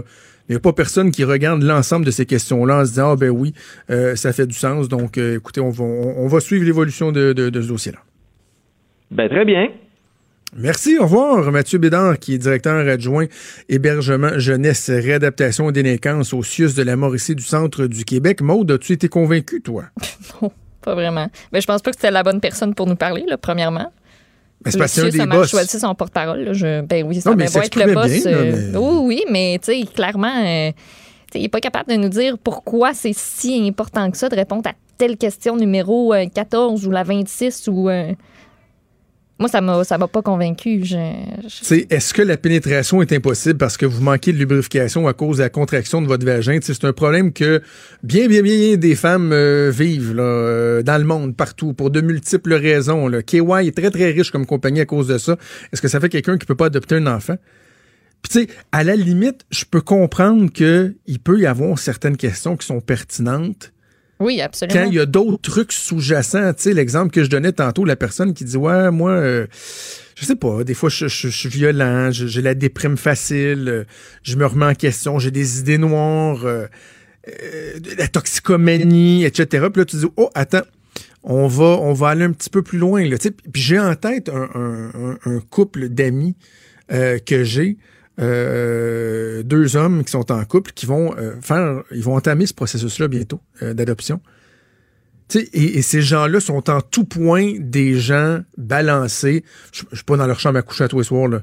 Mais tu sais, qui ont des bons emplois, qui sont sains, etc. Ils le font pour des bonnes raisons. Puis je me dis, mais pourquoi ces personnes-là auraient à dire à quelle fréquence ils se masturbent, puis si ça leur arrive d'avoir des éjaculations précoces? Tu sais, il n'y a aucun Christi de bon sens là-dedans. Ce serait drôle si c'était pas aussi stupide. Puis je reviens à la question que je lui ai posée, Maude, de penser en plus au profil des gens souvent qui se rendent à l'adop- à- à l'adoption. Là, je faisais référence, par exemple, à un, un couple de, de, de personnes homosexuelles. Oui, c'est une chose. Tu as des gens qui, d'emblée, vont vouloir procéder par adoption, mais tu en as qui ont des cicatrices, là, qui ont essayé pendant 3, 4, 5, 6 ans d'avoir des enfants. Ça marche pas. Ouais. Ils en ont perdu plusieurs dans des fausses couches parce qu'ils sont pas capables de mettre à terme une grossesse, de, de, de mener à terme une grossesse. Ils ont essayé la fécondation in vitro. Ils voient des psychologues. Le couple est chambranlant, mais tabarouette, ils veulent avoir des enfants. Ils sont déjà fragilisés, puis t'arrives, puis tu leur demandes s'ils ont de la misère à avoir des érections. Je, je, je Ouais. trouve ça ridicule. Puis écoute, en terminant, je, je reviens avec euh, ma, ma, ma, euh, ma prédiction j'ai faite à M. Bronson. Non, ça, bon, excuse, c'était l'autre porte-parole d'avant. Ça, c'était parce qu'ils ont changé trois fois. Oui, trois fois. Moi, j'aurais aimé ça qu'on ait la, la deuxième fois, en fait, Madame Bronsard, qui a participé, de ce que je Oui, comprends, là, à l'élaboration de, de ce questionnaire-là. Mais c'était c'était tough, c'était tough. Ben, écoute, je suis content qu'on lui ait parlé. Euh, ça m'a pas Ben convaincu de rien pantoute, mais peut-être que euh, ça, euh, le fait de faire des entrevues comme ça, qui clairement ne sont pas euh, persuasives, ben peut-être ça va les amener à réaliser la prédiction que j'ai faite en fin d'entrevue, c'est-à-dire à revoir ça parce que c'est complètement débile. Bougez pas. Franchement dit. Appelez ou textez au 187 Cube Radio. 1877 827 2346.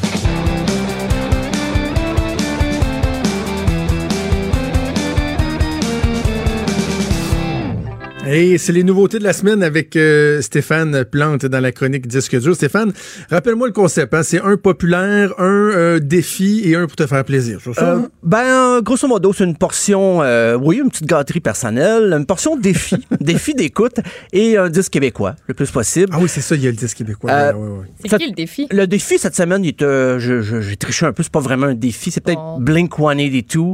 Euh, parce que moi, j'ai jamais été un gros fan de Blink et là, je vois Maude qui euh, Eh, moi, j'ai adoré trépigne. ça. Mais c'est parce que mon chum, il triple là, sur mais Blink. aussi, j'ai est- on trippé est, sur Blink on quand est allé au skater. festival d'été euh, le voir, euh, voir le groupe cet été aussi. C'est bien bon. J'aime bien ça.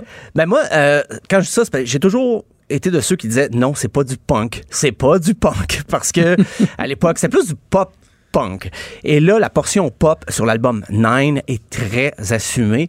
Oh, OK. oh, vraiment, là, au départ, j'avais l'impression que c'était comme un sketch de Saturday Night Live où on se moquait de Blink 182 Hein? et que les vrais membres de Blink arrivaient à la fin, admettons, comme souvent c'est le cas des sketchs de Saturday Night Live, parce que Sauf qu'ils se sont pris au sérieux, on dirait, dans leur démarche. Au début, on les a connus, euh, c'est des rigolos là, dans leurs clips et tout Ben ça. oui. Mais sur cet album-là, ils sont, sont très préoccupés, avec des sujets sombres au niveau des paroles, mais avec une musique très pop. On va écouter I Really Wish I Hated You.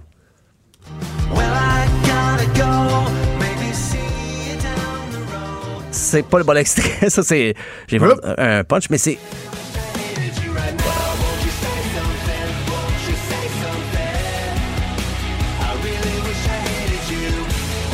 Ouais, c'est très, très pop. C'est. C'est oh, c'est- c'est pop. Je sais que euh, Blink 182 a déjà fait du pop aussi assumé.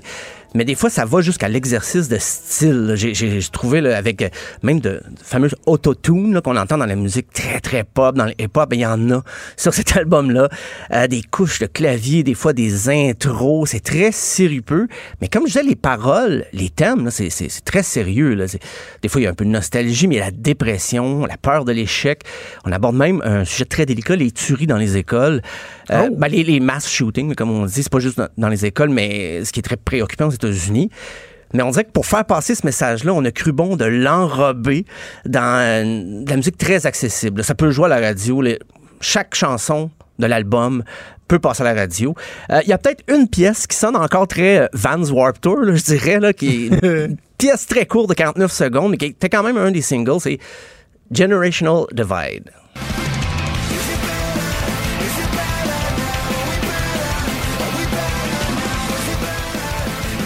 Ouais, ça, ça fait plus euh, Blink 182. Puis, tu sais, j'étais en train de, de me souvenir, moi, dans, dans le temps que j'écoutais ça, dans le temps de l'album Cheshire Cat, il y avait la chanson M&M's où une des phrases que les gens aimaient bien, c'est quand il disait My love life was getting so bland and there are only so many ways I can make love with my hand. une phrase qui aurait bien apprécié le Sius de la Mauricie. Euh, on était, on était dans, dans, dans le pas mal plus léger. là. Tout à fait. Vraiment. Oui, oui, oui, parce que maintenant, quand il est question d'amour et de relations de couple, c'est plutôt par la négative, euh, mais sans tourner sans blague. Il y a moins d'autodérision dans, dans ces chansons-là que peut-être de l'apitoiement. Je dirais, là, c'est. J'ai l'impression qu'ils ils veulent que les fans de la première heure les suivent en montrant qu'ils ont atteint une certaine maturité. Mais comme je dis, pour la musique, c'est très, très accessible. On est très loin du punk.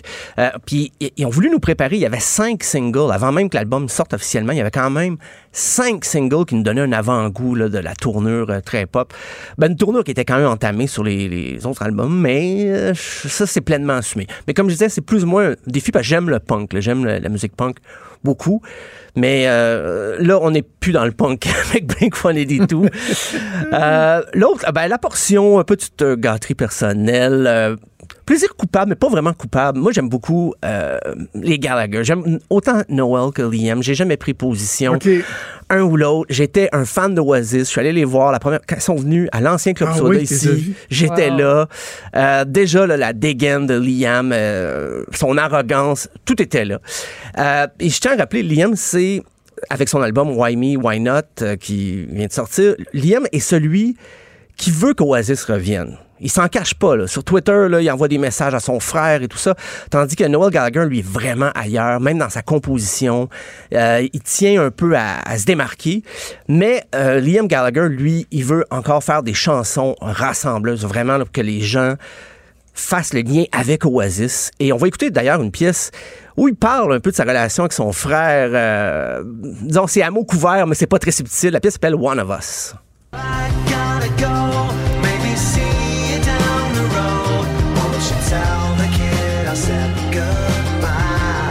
Ah, j'aime ça. Ça, ça fait très, ça fait très bon. Oasis, puis c'est Liam Oh qui oui. puis on n'est pas dépaysé. Ah non, puis un petit côté Beatles sur d'autres pièces, comme euh, Oasis nous avait habitués. là. La pièce Once, entre autres, est très Beatlesque. Et- et C'est drôle parce que dans le clip de One of Us, si vous avez l'occasion d'aller voir ça, il y a même des allusions. euh, Quand je dis ça parle de sa famille à mot couvert, mais le clip euh, est beaucoup moins subtil. là. On voit des, des jeunes enfants qui jouent les Gallagher quand ils étaient jeunes. Et à un moment donné, euh, Liam referme une porte et sur la porte, c'est écrit euh, 20 29 août 2009, qui est la date où Oasis s'est officiellement séparé. Donc, Mhm. Liam envoie plein de messages. Euh, mais c'est un album très, euh, encore là, oui, très pop, mais rock. On veut, on veut créer des classiques instantanés du rock. Et je dirais que Liam est beaucoup moins arrogant sur cet album-là qu'il peut l'être sur Twitter. C'est euh, vraiment euh, des chansons qui s'écoutent bien. Euh, une autre pièce qui est pas un single, mais que moi qui est ma favorite après plusieurs écoutes, c'est la pièce Hello.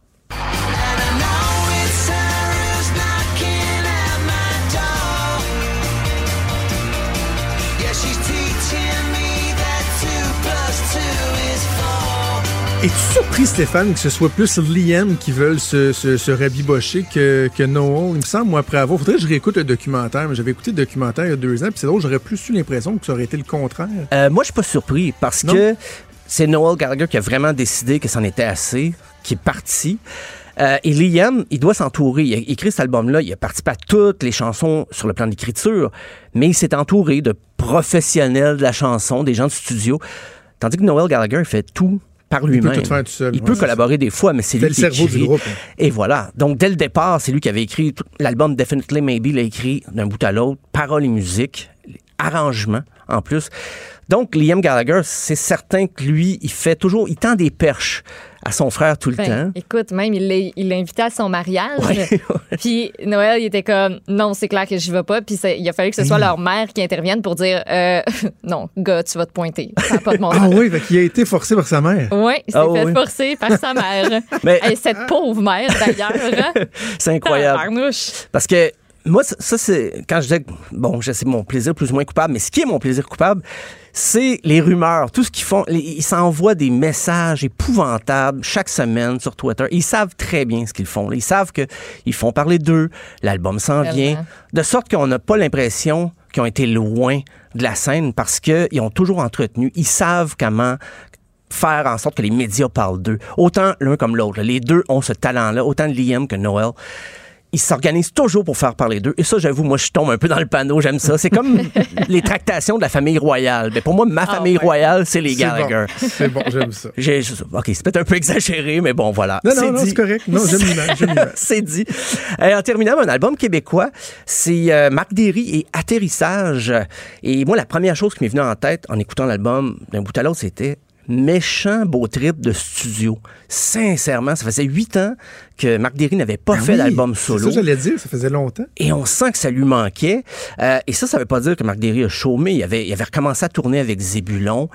euh, dans des formules plus rock, c'est sûr, c'est Zébulon, c'est un groupe. euh, et là, j'ai l'impression que Marc Derry a voulu se retrouver là où il avait laissé ses albums solo. Il a voulu, il a profité du trip de rejouer en gang avec son groupe, mais là, il revient à quelque chose de beaucoup plus introspectif. Avec Atterrissage, j'oserais dire, il y a peut-être une ligne directrice euh, avec le, bon, le titre, c'est Atterrissage, mais il y a beaucoup dans les paroles quelque chose d'aérien, des références au voyage et surtout dans les ambiances, il y a quelque chose de très planant.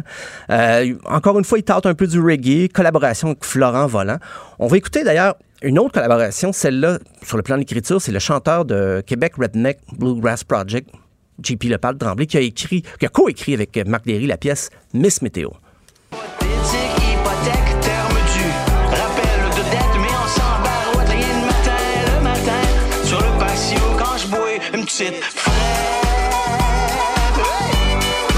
Ah, J'allais dire, ça ressemble pas tant à Marc Derry, mais à la fin, là, hey, Oui, c'est ça. Là, on reconnaît le style. là. mais mais c'est intéressant comme commentaire parce qu'il y, a- il y a des passages que des fois ça sonne pas Marc Derry.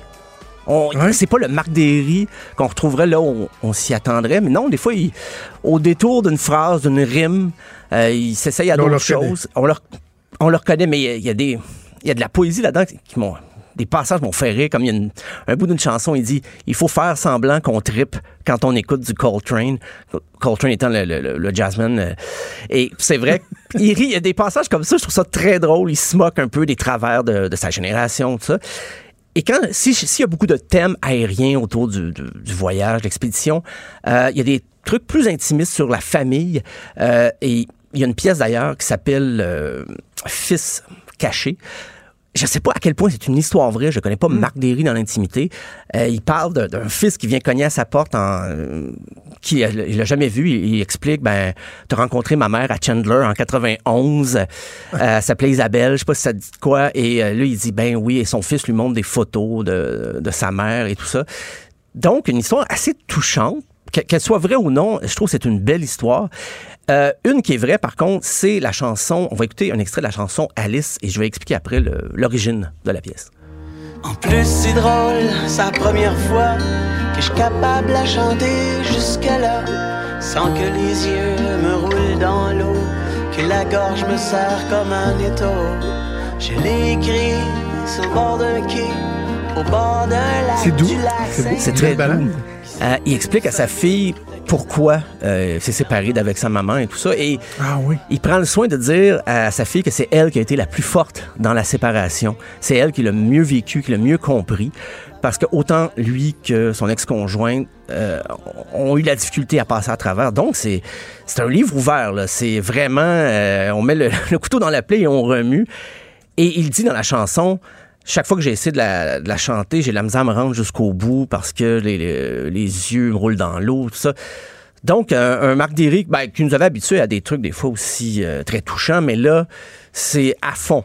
c'est à fond dans la, la balade touchante. Et ses arrangements vont, sont de pair avec ce qu'il avance. là. Tantôt, je, je parlais de Blink-182, je disais des sujets très, euh, prof, peut-être très sombres, mais avec une musique hyper pop. Mais là, Marc Derry, chaque chanson s'harmonise très bien avec son propos. Donc, c'est atterrissage, c'est c'est nouveau. C'est ceux qui aimaient Toi qui, qui est amant de, de, de potin pour les gens, sé- séparation, c'était avec Élise Marquis. hein, Oui, Élise Marquis. animatrice euh, J'ai- j'ai- connue. J'ai, euh, voilà.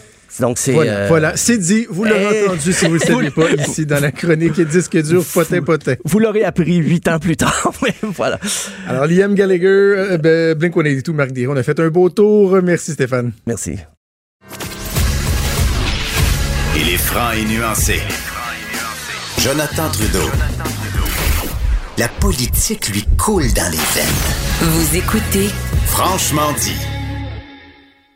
Comme à chaque jeudi, il y a Geneviève Peterson qui est en studio à Montréal. Salut Geneviève. Allô, Jonathan. Allô, Maude. Bonjour. Geneviève. Oh, j'aime ton ton. Bernard Pivot. Bernard Pivot, ce célèbre euh, journaliste euh, amateur de dictée, qui Ben- euh, a commenté, euh, a commenté l'engouement autour de, de Greta Thunberg. Puis, c'est quoi? Je, je vais le lire avec un petit accent français pour qu'on on- on se mette dans la, dans, dans la peau de Bernard Pivot. Vas-y, je suis suspendue à tes lèvres. Tu me diras ce que ça suscite chez toi, OK? D'accord. Dans ma génération, les garçons recherchaient les petites Suédoises qui avaient la réputation d'être moins coincées que les petites Françaises. J'imagine notre étonnement, notre trouille si nous avions approché une Greta Thunberg.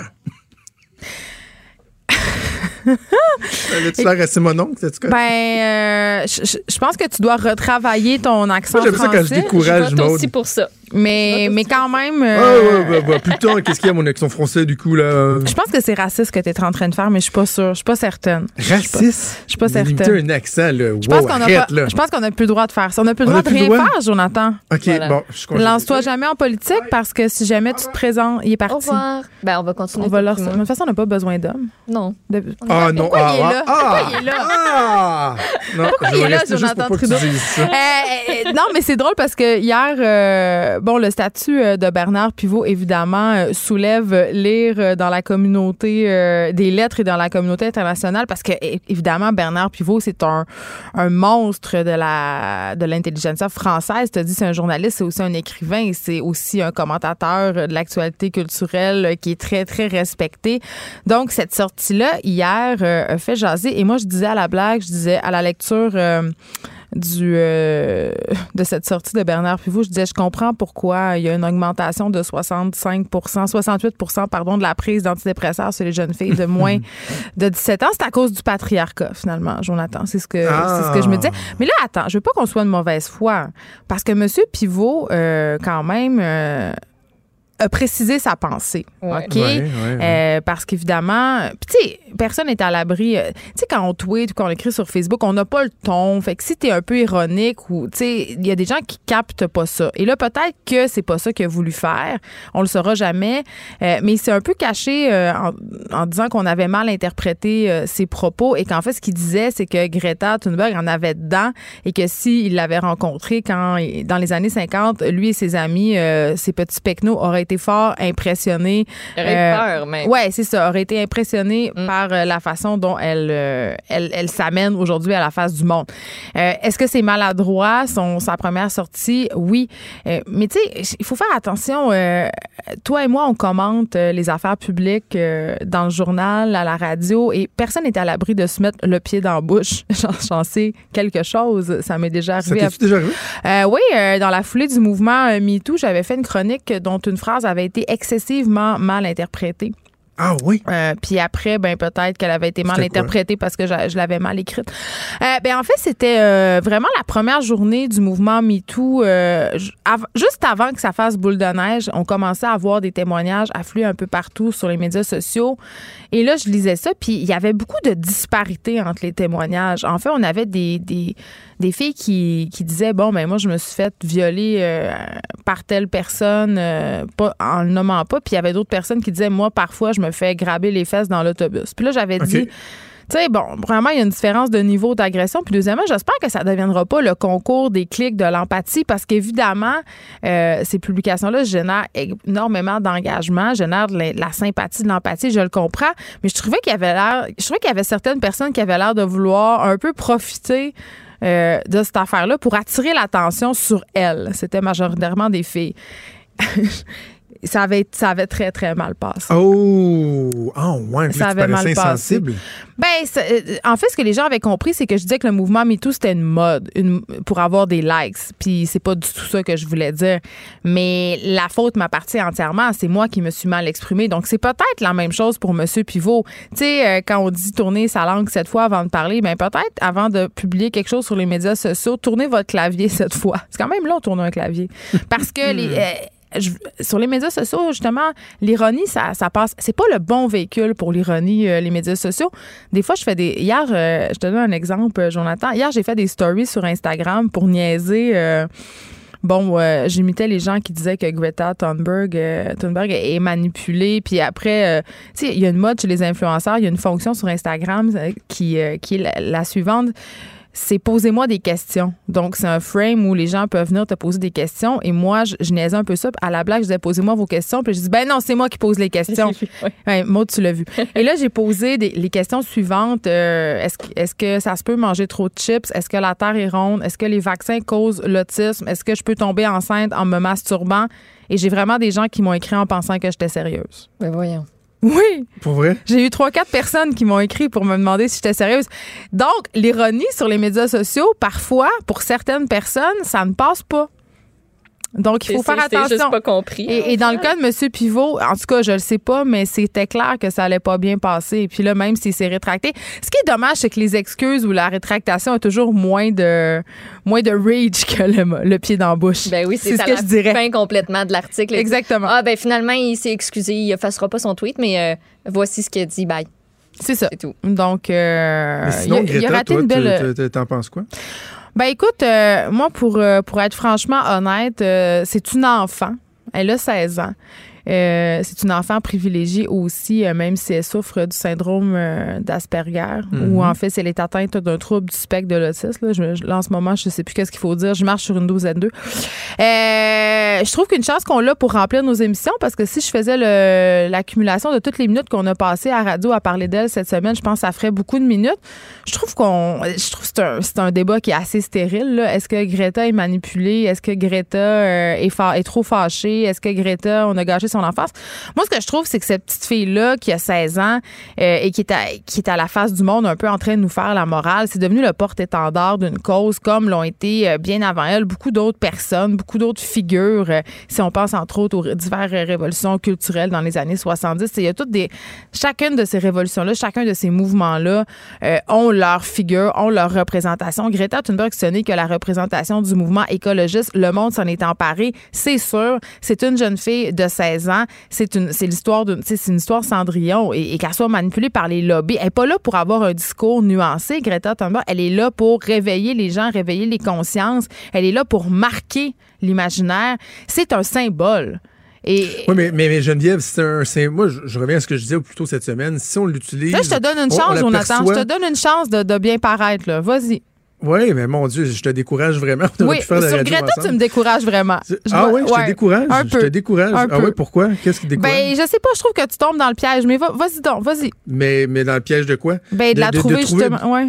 De trouver que euh, le, le, le, le, message qu'elle envoie euh, à la jeunesse, parce que si on veut dire que Greta Thunberg, elle est solide parce qu'elle va dire euh, aux dirigeants mondiaux leur, leur vérité en, en pleine face. Elle est en colère. Parfait, parfait. C'est euh, c'est bon, ok, j'achète. Sauf qu'on dit aussi que c'est un symbole, une inspiration pour la jeunesse. Or, dans son discours, dans ce qu'elle véhicule, ce n'est que fatalisme, Geneviève. Et moi, c'est ça. Ben, c'est ben, ça qui me, qui me dérange. j'espère que c'est fataliste.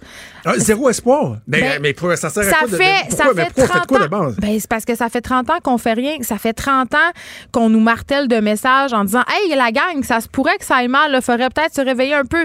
Et euh, c'est plate à dire, là. C'est juste quand il y a quatre morts sur l'autoroute que le ministère décide de changer le panneau, là. Greta Thunberg, c'est la même maudite affaire, là.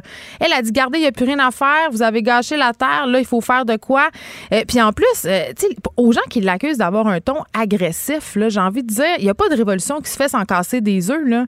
Je veux dire, t'arrives, euh, tu dis, euh, ah, mais excusez, c'est parce que là, on a un petit problème de changement climatique. Peut-être qu'on pourrait y réfléchir tous ensemble, puis peut-être qu'on pourrait trouver des solutions. Non, toi, non, toi, toi, non, vas-y, tes, tes fesse jeunes dans le enfants tas. l'écoutent puis Hey, se couchent j'adore le soir ça, en étant écoutez-la. traumatisés, puis Elles sont pas traumatisées, mes enfants. bol, pourquoi je vais à l'école?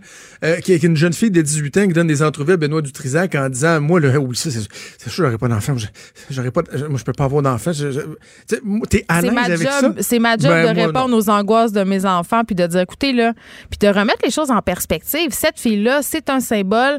Eh, Tu convaincs pas, tu convaincs pas des gens en étant ultra nuancé quand tu es rendu à ce degré-là d'inquiétude écologique dans la crise dans laquelle on est actuellement. Je veux dire, j'en jasais. C'est drôle, j'en jasais hier avec Joannie Gontier à mon émission. Je disais, euh, je reviens sur ton truc d'enfant parce que je trouve ça intéressant. Moi, c'est la première fois que j'ai peur. C'est pas à cause de Greta Thunberg, c'est à cause de tout ce qu'on ce qu'on apprend. On- je pense qu'on est vraiment dans une prise de conscience collective par rapport à quel point c'est grave la situation en ce moment. Puis si on fait rien, c'est c'est l'extinction qui nous guette. Puis c'est plate, mais les enfants, on peut pas les élever dans des bocaux. On peut, je vais pas leur faire à croire que demain matin tout va bien aller. C'est un Sauf que dans 10 ans, on va être encore là, Geneviève. Je- je te OK, mais dans l'annonce, là. 50 ans, dans 100 ans, qu'est-ce qui va se passer? Ça va être quoi la qualité de vie? Il va-t-il y avoir une guerre pour l'eau potable? Tu sais, je veux dire, ce sont des questions qui sont légitimes de se poser en ce moment. Oui, Puis je comprends que ça crée de l'éco-anxiété. Là. Je comprends qu'on, Ben, tu sais, comme parent, tu voudrais pas avoir expliqué à ton enfant que peut-être que dans trois générations, euh, ça va aller très, très mal. Non, Sauf moi, mon même enfant, temps, non. moi, mon enfant, Geneviève, ce que je vais lui dire, là, c'est qu'il y a des changements climatiques, puis que malheureusement, c'est dommage qu'il y a des gens, que ce soit des collègues ou d'autres observateurs, qui pensent que quand tu essaies d'apporter des nuances, tu es un crétin climato-sceptique. Mais je vais lui attends, dire je pense pas que la- c'est je vais- je- vais lui dire que la situation, elle est importante, euh, qu'on on doit changer nos habitudes, mais que ça doit se faire dans l'ordre et que moi, au lieu d'être très, très, très fataliste, je vais être réaliste et surtout, je vais avoir confiance envers les prochaines générations qui vont aller à l'école, qui vont être intelligents, qui vont se pencher sur les façons de faire pour moins polluer, sur atténuer les impacts parce que on est des humains, on est brillants et que quand on s'unit et que euh, on vit Ben, on n'est pas d'espoir, si brillants que ça, on, on est capable, ouais, ben, on est capable de grandes choses. Ben, il y a pas trop de volonté politique, de là. uniquement dire que euh, c'est la fatalité, que euh, l'extinction de masse est débutée. Je m'excuse, moi, tu vois, ça, c'est pas ce que je veux offrir à mes enfants. Ben, il y a plusieurs scientifiques qui prétendent que l'extinction est déjà commencée. Mais moi, ce que je comprends, en tout Ben cas, oui, dis-moi de si je me trompe. sur la planète en même temps. Je sais que moi, j'ai fait trois enfants, je suis vraiment une mauvaise personne. Euh, mais ce que je comprends dans ce que tu me dis, puis corrige-moi si je me trompe, Jonathan, ce que tu me dis, c'est que tu trouves que, son, que ce n'est pas une inspiration positive. Je, ben, oui. Mais est-ce qu'on a besoin certain de ça point, dans mais- une cause? Je, je- une inspiration positive, oui, mais ce que j'ai vu à l'ONU aujourd'hui, euh, cette semaine, j'en parlais avec Maud un peu plus tôt cette semaine, qui n'a même pas eu une pointe d'espoir, un message de dire, regardez, on va y arriver, on va s'unir, on va changer les façons de faire, que dans le fond, elle disait uniquement Mais que son enfance avait été volée, brisée, que la Terre était pour disparaître dans quelques années. Moi, moi ça, c'est pas le message que je veux envoyer à mes enfants. Je pense qu'elle veut lancer un message fort. Je pense qu'elle veut marquer les consciences et elle parle du haut de ses 16 ans. Il faut pas l'oublier. Le rappelle-toi de toi à 16 ans. C'est noir ou blanc à 16 ans, là. Ben, Elle a l'âge qu'elle a d'accord. et je trouve qu'elle a des- ben, des- c'est ça, mais donc c'est notre responsabilité d'apporter certaines nuances, d'apporter un peu d'équilibre. Moi, c'est ce que Non, mais je pas tente sa de faire. J'ai pas responsabilité dit que c'était une ci puis c'était une ça, là. Ben non, pas toi, mais je veux dire quand même, tu es conscient qu'il y a un discours excessivement Ben, en même temps, violent. tu me dis, va faire, tu te rattrapes là-dessus, puis tout ça, comme si je, je- je l'avais ridiculisé ou quoi que ce soit.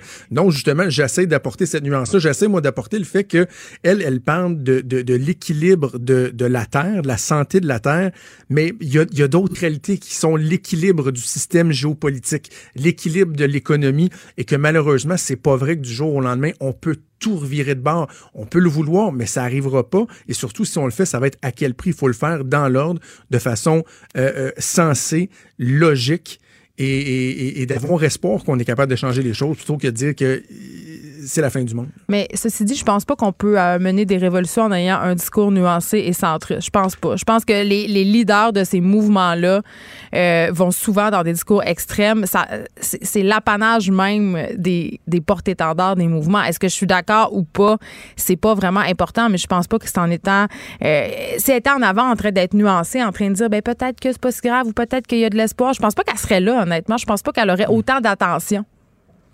Je dis, c'est on n'a plus de temps, malheureusement. on n'a plus de temps, on remet ça la semaine prochaine, pas trop cet après-midi. Bye! Franchement dit. Jonathan Trudeau. Et Maude Boutet. Appelez ou textez au 187 Cube Radio. 1877 827 2346. Cube Radio. Cube Radio. On a déjà plus de temps, Maude, ça a passé vite. euh. Absolument. Très chargé. Très chargé. Demain, ça va être euh, une très, très grosse journée avec euh, les manifestations un peu partout. On va essayer de vous tenir au courant, savoir comment ça se passe autant euh, à Québec où, évidemment, la circulation va être perturbée, particulièrement à Montréal où euh, le centre-ville, lui, va carrément être paralysé.